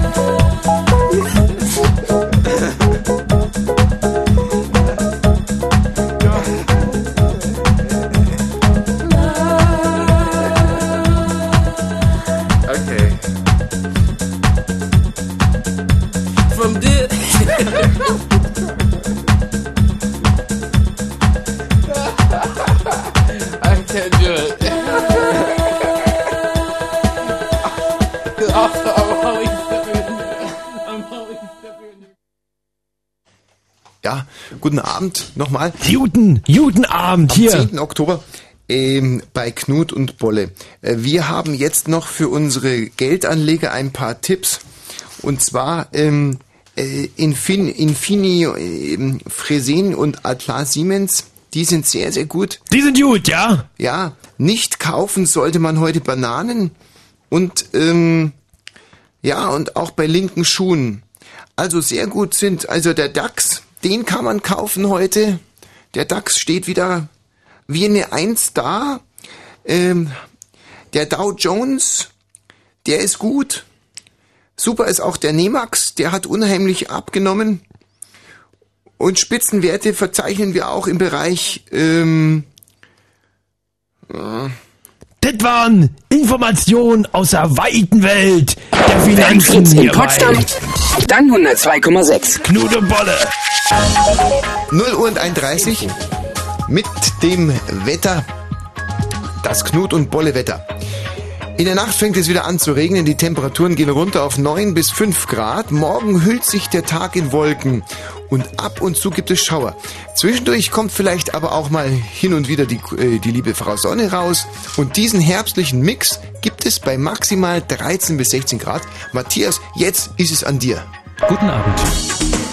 Die deutsche Wirtschaft will versuchen, den Mangel an Lehrstellen zu beheben. Nach einem Treffen mit Regierung und Gewerkschaften sagte der Chef des Handwerksverbandes Schleier, man werde alle unvermittelten Jugendlichen anschreiben. Nach einem Beratungsgespräch solle ihnen ein Angebot gemacht werden. Derzeit fehlen noch rund 20.000 Lehrstellen. Die USA wollen einige ihrer militärischen Standorte in Deutschland schließen. Das teilte Bundesverteidigungsminister Struck nach einem Gespräch mit US-Verteidigungsminister Rumsfeld mit. Welche Standorte betroffen sind und wie viele US-Soldaten abgezogen würden, konnte Struck nicht sagen. Die politische Zukunft des neuen palästinensischen Regierungschefs Kurai ist weiter unklar. Kurai soll vier Tage nach seinem Amtsantritt ein Rücktrittsgesuch eingereicht haben. Hintergrund ist anscheinend ein Streit mit Präsident Arafat über die Kontrolle der Sicherheitskräfte. Menschenrechtsorganisationen haben die Situation in Tschetschenien kritisiert. So seien Morde und das Verschwinden von Menschen an der Tagesordnung. Auch die kriegerischen Auseinandersetzungen gingen unvermindert weiter. Allein in den letzten 24 Stunden wurden nach Angaben der Mos Moskau-treuen Verwaltung mindestens zehn Menschen getötet. Wir haben keine Verkehrsmeldungen weiter. Gute Fahrt. Du willst sie. Du willst sie. Du kriegst sie. Bestimmen sie mit und wähl deine Lieblingssongs in die 20 plus 1. Die Fritz Hörercharts. Letzten Sonntag auf der 3. Was ist, sagt die Liebe. Was es ist, fragt der Verstand. Auf der 2.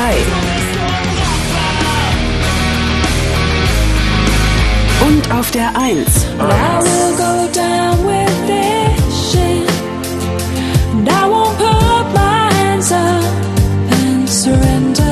Änderungsvorschläge? www.fritz.de 20 plus 1. Die Fritz Hörercharts. Jeden Sonntag von 12 bis 14 Uhr. Und im Radio. Fritz! So, jetzt aber, ey, jetzt geht's rein in den Endspurt bei Knut. Knut, äh, äh, und, äh, ich, ich muss mich ganz doll entschuldigen, es ist schon, es ist schon spät und ich hab, ich heiße Bolle, genau, ich bin der äh, Bolle Patzenkoffer Und, Knut Höllerich. So, Bolle, jetzt nochmal die Frage an dich. Wie bist du denn heute eigentlich hierher ins Studio gekommen? Ja, da möchte ich ja ganz ehrlich antworten. Ich bin wie immer mit der S-Bahn hergefahren. Ja, aber Bolle, ja, wäre es denn nicht viel bequemer gewesen, mit einem, äh, mit einem PKW zu kommen? Nein, Knut, äh, das wäre äh, nicht bequemer gewesen. Ja, aber Bolle. Ja, Knut. Äh, Knut, heraus äh, mit dieser Sprache. So, wir, ähm, ich habe mein Manuskriptblatt verlegt. Tut mir leid. Also hier kommt doch noch eine Schlusspointe, oder nicht? Ich weiß es nicht. Also, äh, ja, Informationen und auch immer wieder was zum Lachen bei Knut und Bolle. Ähm, jetzt ein Witz. Kn- Äh, Bolle. Ja, Sie Knut. Mal, was hat eine Blondine und ein Tisch gemeinsam? Knut, ich weiß es nicht. Beide sind manchmal im Wohnzimmer und manchmal in der Küche. halt, halt, halt, halt, halt, halt, halt, halt, halt. Der war gut, Knut. Halt, ich bin noch lange nicht am Ende. Ja. Aber manchmal auch im Garten oder in einem Kinderzimmer oder manchmal sogar auch in einem Schlafzimmer. Ja. Knut. Äh, der war auch gut. So, jetzt kommen wir aber sofort zu unserem Diätplan für diese Woche. Wir haben ja viele Naschkätzchen unter unseren Hörern, die ständig äh, zu und abnehmen. Das ist der sogenannte Jojo-Effekt. Nicht? Man äh, gibt sich unfassbar viel Mühe, um, sagen wir mal, zwei Kilo abzunehmen. Und dann nimmt man aber auch direkt wieder zwei Kilo zu, sprich, man wiegt mehr als vorher. Alles wieder auf den Rippen drauf. Und wie verhindere ich das? Ne? Äh, da gibt es einen, ähm, da gibt es einen Trick. Und zwar, wenn man erstmal Gewicht abgenommen hat, dann es einfach nicht wieder zunehmen zu versuchen. So, dann stellt sich nämlich der Jojo-Effekt erst gar nicht ein. Das ist gut, Knut. Das war ein guter Tipp. Hier bei Knut und Bolle. Wir sprechen gleich mit wem nochmal? Wir werden gleich anrufen bei ein Herrn Jünter Vogt von den Verein für Zweitnormalität e.V. Und dann haben wir natürlich noch unsere Promi-News im Programm und unser Horoskop.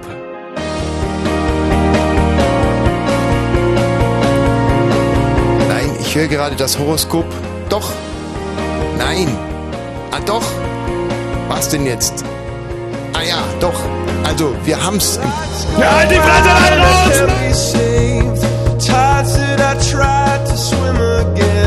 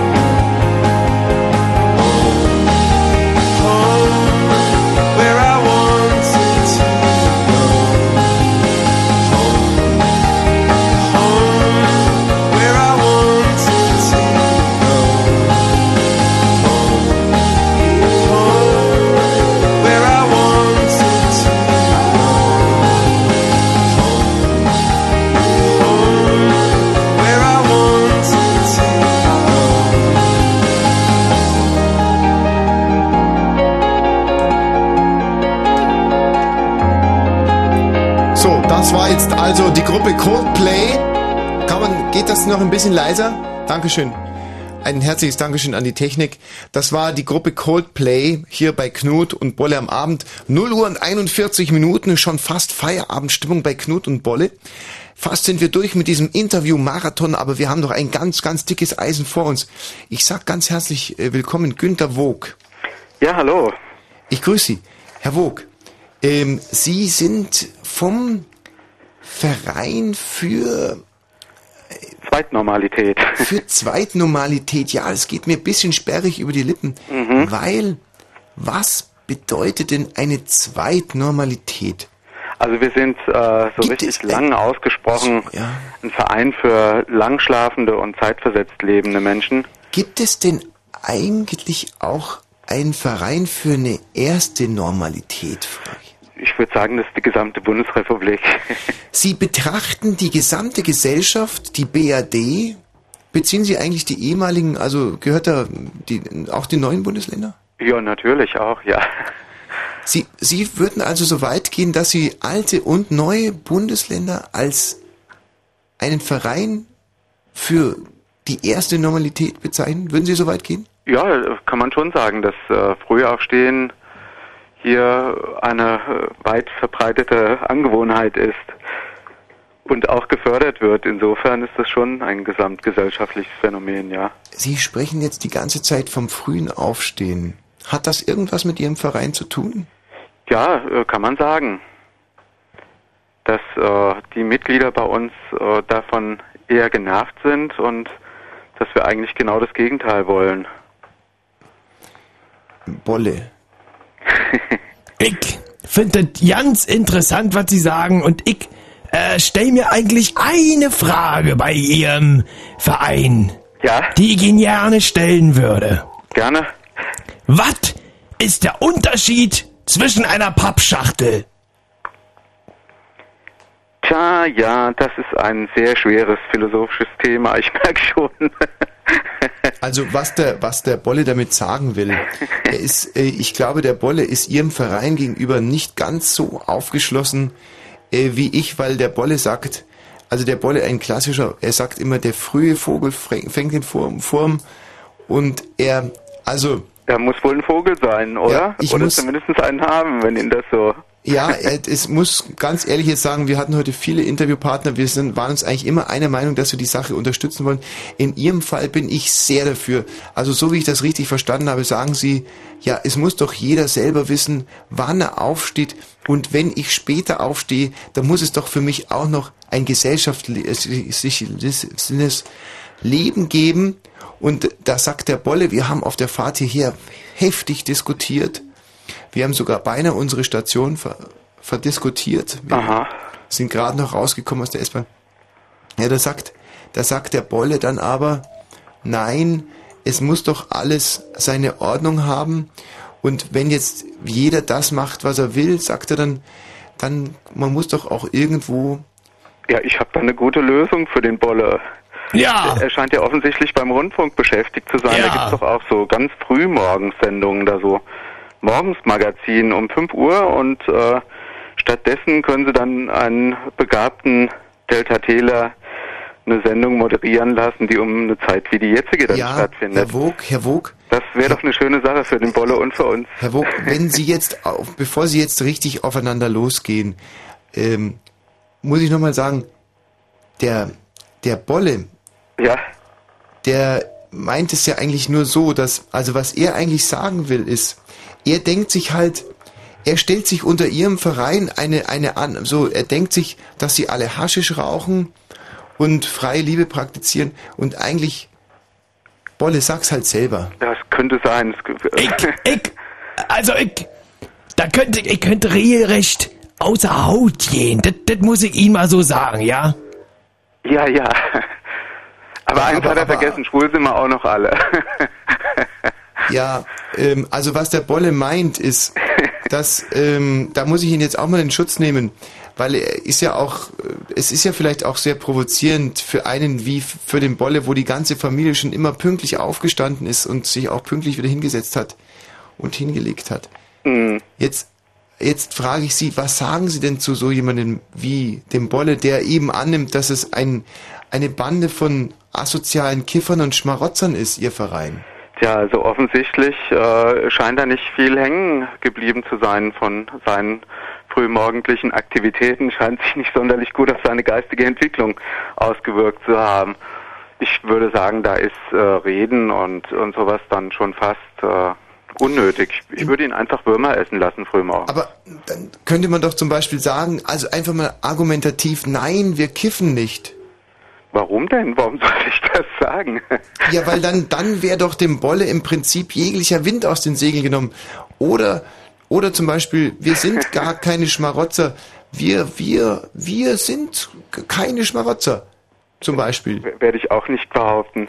Ja, weil sie, weil sie wahrscheinlich sind. Bolle, jetzt reißt du dich einfach mal zusammen. Ich versuche hier gerade eine Gesprächsgrundlage zu finden zwischen vermittelnd. Ist, gibt es in Ihrem Verein denn Schwule, weil Sie es gerade selber angesprochen haben? Es könnte sein, ja. Ich meine, äh, wir erheben das ja jetzt nicht. Das ist uns sozusagen fast egal. Also Ja gut, aber dann Wir haben da geht mir jetzt Verein. aber langsam auch dann äh, sogar die Überzahl. dann jetzt machen Sie es mir aber auch wirklich schwer langsam. Also ähm, da hat er ja recht gehabt, der Bolle. Äh, ne, Das, äh, ich dementiere es nur nicht, weil ich es nicht weiß. Es ist mir ziemlich egal. Ähm, also von daher, warum, warum sollte ich darüber reden? Ich habe ja ein ganz anderes Thema. Ja. Was hat denn Bolle so für Vorlieben? Offensichtlich ja auch irgendwie äh, einen leichten Hang zu, zu irgendwelchen Bolle, jetzt- Drogen. Bolle, bitte. Also da muss ich sagen, ich, ich hab keine Drogen genommen. Mein Vater hat keine Drogen genommen. Mein Großvater nicht. Meine Großmutter. Nur raten Sie. Nicht. So. Der Vater von meinem Großvater. Auch nicht. Der Vater von meinem Vater, von meinem Großvater. Ja, Ne? danke schön. Ja, das, das Ja. auch nicht. Gut, aber Bolle, jetzt mal Gegenfrage. Ähm, was wäre denn jetzt mal, wenn angenommen de, alle im Verein für Zweitnormalität wären Kiffer, ja, ist denn das eigentlich jetzt so für dich so schlimm? Ich finde das super. Finde ich super. Sollen sie alle machen, ja? Sollen sie alle, soll, sollen sie, sollen sich die, die, die Spritzen darin drücken, finde ich super. Der Junge, der ist, in Hessen gibt es ein Getränk, das heißt Apfelwein. Da, da gibt es eine Sorte, die heißt Naturtrüb. Das scheint bei ihm der Fall zu sein. Ähm, Herr Vogt, vielleicht nochmal ganz kurz, ähm, was können Sie denn jetzt zur Entschuldigung sagen oder können Sie denn irgendwas zu Ihrer Entschuldigung sagen? Ich habe einfach Angst, dass das jetzt alles in eine Schieflage gerät, dadurch, dass der, der Bolle ja doch sehr wortgewaltig äh, da seine Interessen äh, vertreten hat. Gibt es denn irgendwas, was auch für Sie sprechen würde? Also für mich spricht eigentlich alles, wenn ich mir das so anhöre. Kön könnten Sie es vielleicht noch ein bisschen... Es ist ja geradezu eine Auszeichnung. Könnten Sie es vielleicht noch ein bisschen plastischer... Was, was soll ich dazu sagen? Für mich spricht, dass ich um diese Uhrzeit noch einigermaßen artikuliert reden kann und auch sinnvoll, äh, während äh, Bolle das wohl nicht mehr kann. Ne? Ich höre immer nur hä, hä, hä, hä, bei den Interviewpartnern. Hä, hä, hä, hä, sagt er. Ne? Hä, hä, hä. Gib ihm, Gib ihm doch mal einen anderen Kopfhörer, da muss eine Störung sein. Herr Vogt. Ja? Tut mir leid, das ist jetzt alles so ein bisschen aus dem Rahmen gelaufen. Ich, äh, wie gesagt, unterstütze Ihre Sache voll und ganz. Sie sind, wenn ich das richtig verstanden habe, dafür mit Ihrem äh, Verein für Zweitnormalität, dass ähm, man seinen Wecker stellen darf, wie man will. Äh, Am besten gar keinen haben, ne? Oder dass man keinen Harndrang hat, ganz egal, ich hätte es jetzt anders ausgedrückt. Und ähm, insofern, ich, ja, also irgendwie hat mich der Bolle jetzt aber auch überzeugt. Ja, das sind so frühmorgendliche Sprachstörungen. Ähm, ich war anfangs eigentlich, als ich mir das durchgelesen habe, war ich sehr für ihre Sache. Jetzt muss ich aber sagen, hat mich der Bolle ein bisschen auf seine Seite gezogen. Es ist ein Inferno, ich merke schon. Aber solange das alles im Rundfunk stattfindet und nicht auf der Exxon Valdez, können wir alle froh sein. Was das auch immer jetzt geheißen haben mag. Also ein schöner Abend trotz alledem, Herr Vogt. Gleichfalls. Ein guten Abend noch.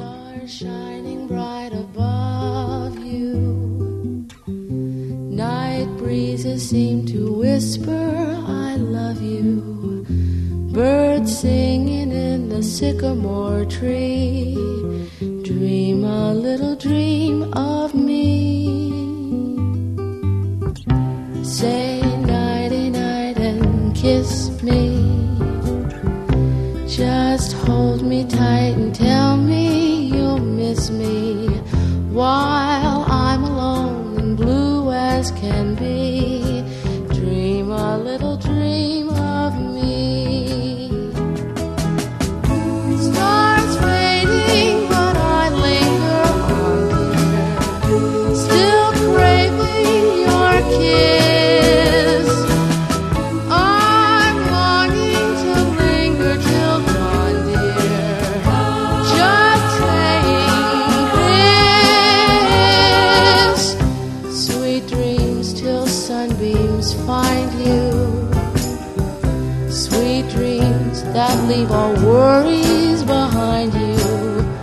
But in your dreams, whatever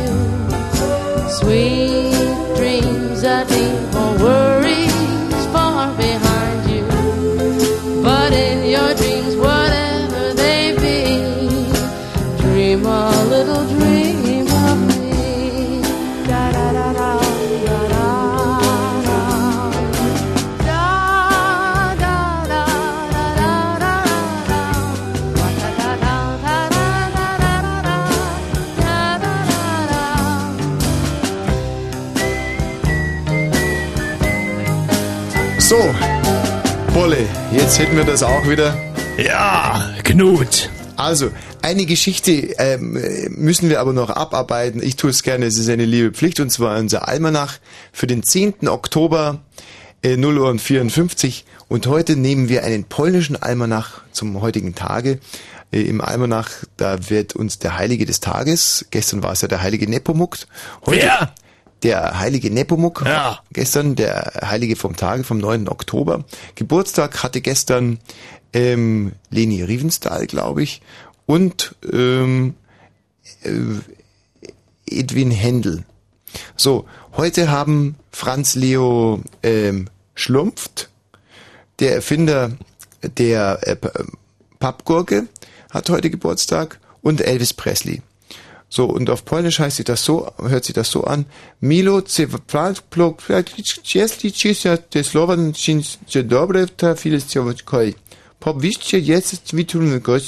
Guru, jetzt geht's Elvis Presley. Znając Agwendo, Warmini Pappgurke, Mazur, Osas Funur, Woschke, Drie, Kranka Polski. Das war also der Almanach zum 10. Oktober. Und damit verabschieden wir uns aus unserer ersten Sendung Knut und Bolle. Meiner Ansicht nach gab es keine Anlaufprobleme. Äh. Nee, das gab es nicht. Wir waren meiner Ansicht nach sofort da. Ähm, und ähm, ich wüsste jetzt auch gar nicht, was man noch besser machen könnte in einer Verbrauchersendung. Ich denke, es war viel Infotainment dabei. Ich möchte mit einem letzten Witz schließen. Knut. Ja. Äh, Bolle. Ja. Was ist denn eigentlich der Unterschied zwischen einer Blondine und einem Tisch? Knut, ich weiß es nicht. Ja, also, auf einem Tisch, wenn man ihn aufdeckt, können ja Teller stehen und Gabeln und, und Messer.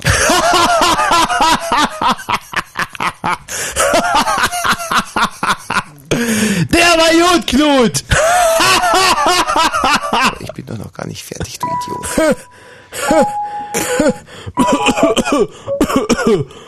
Nur ihr hustet, Knut. Und auf einer Blondine nicht.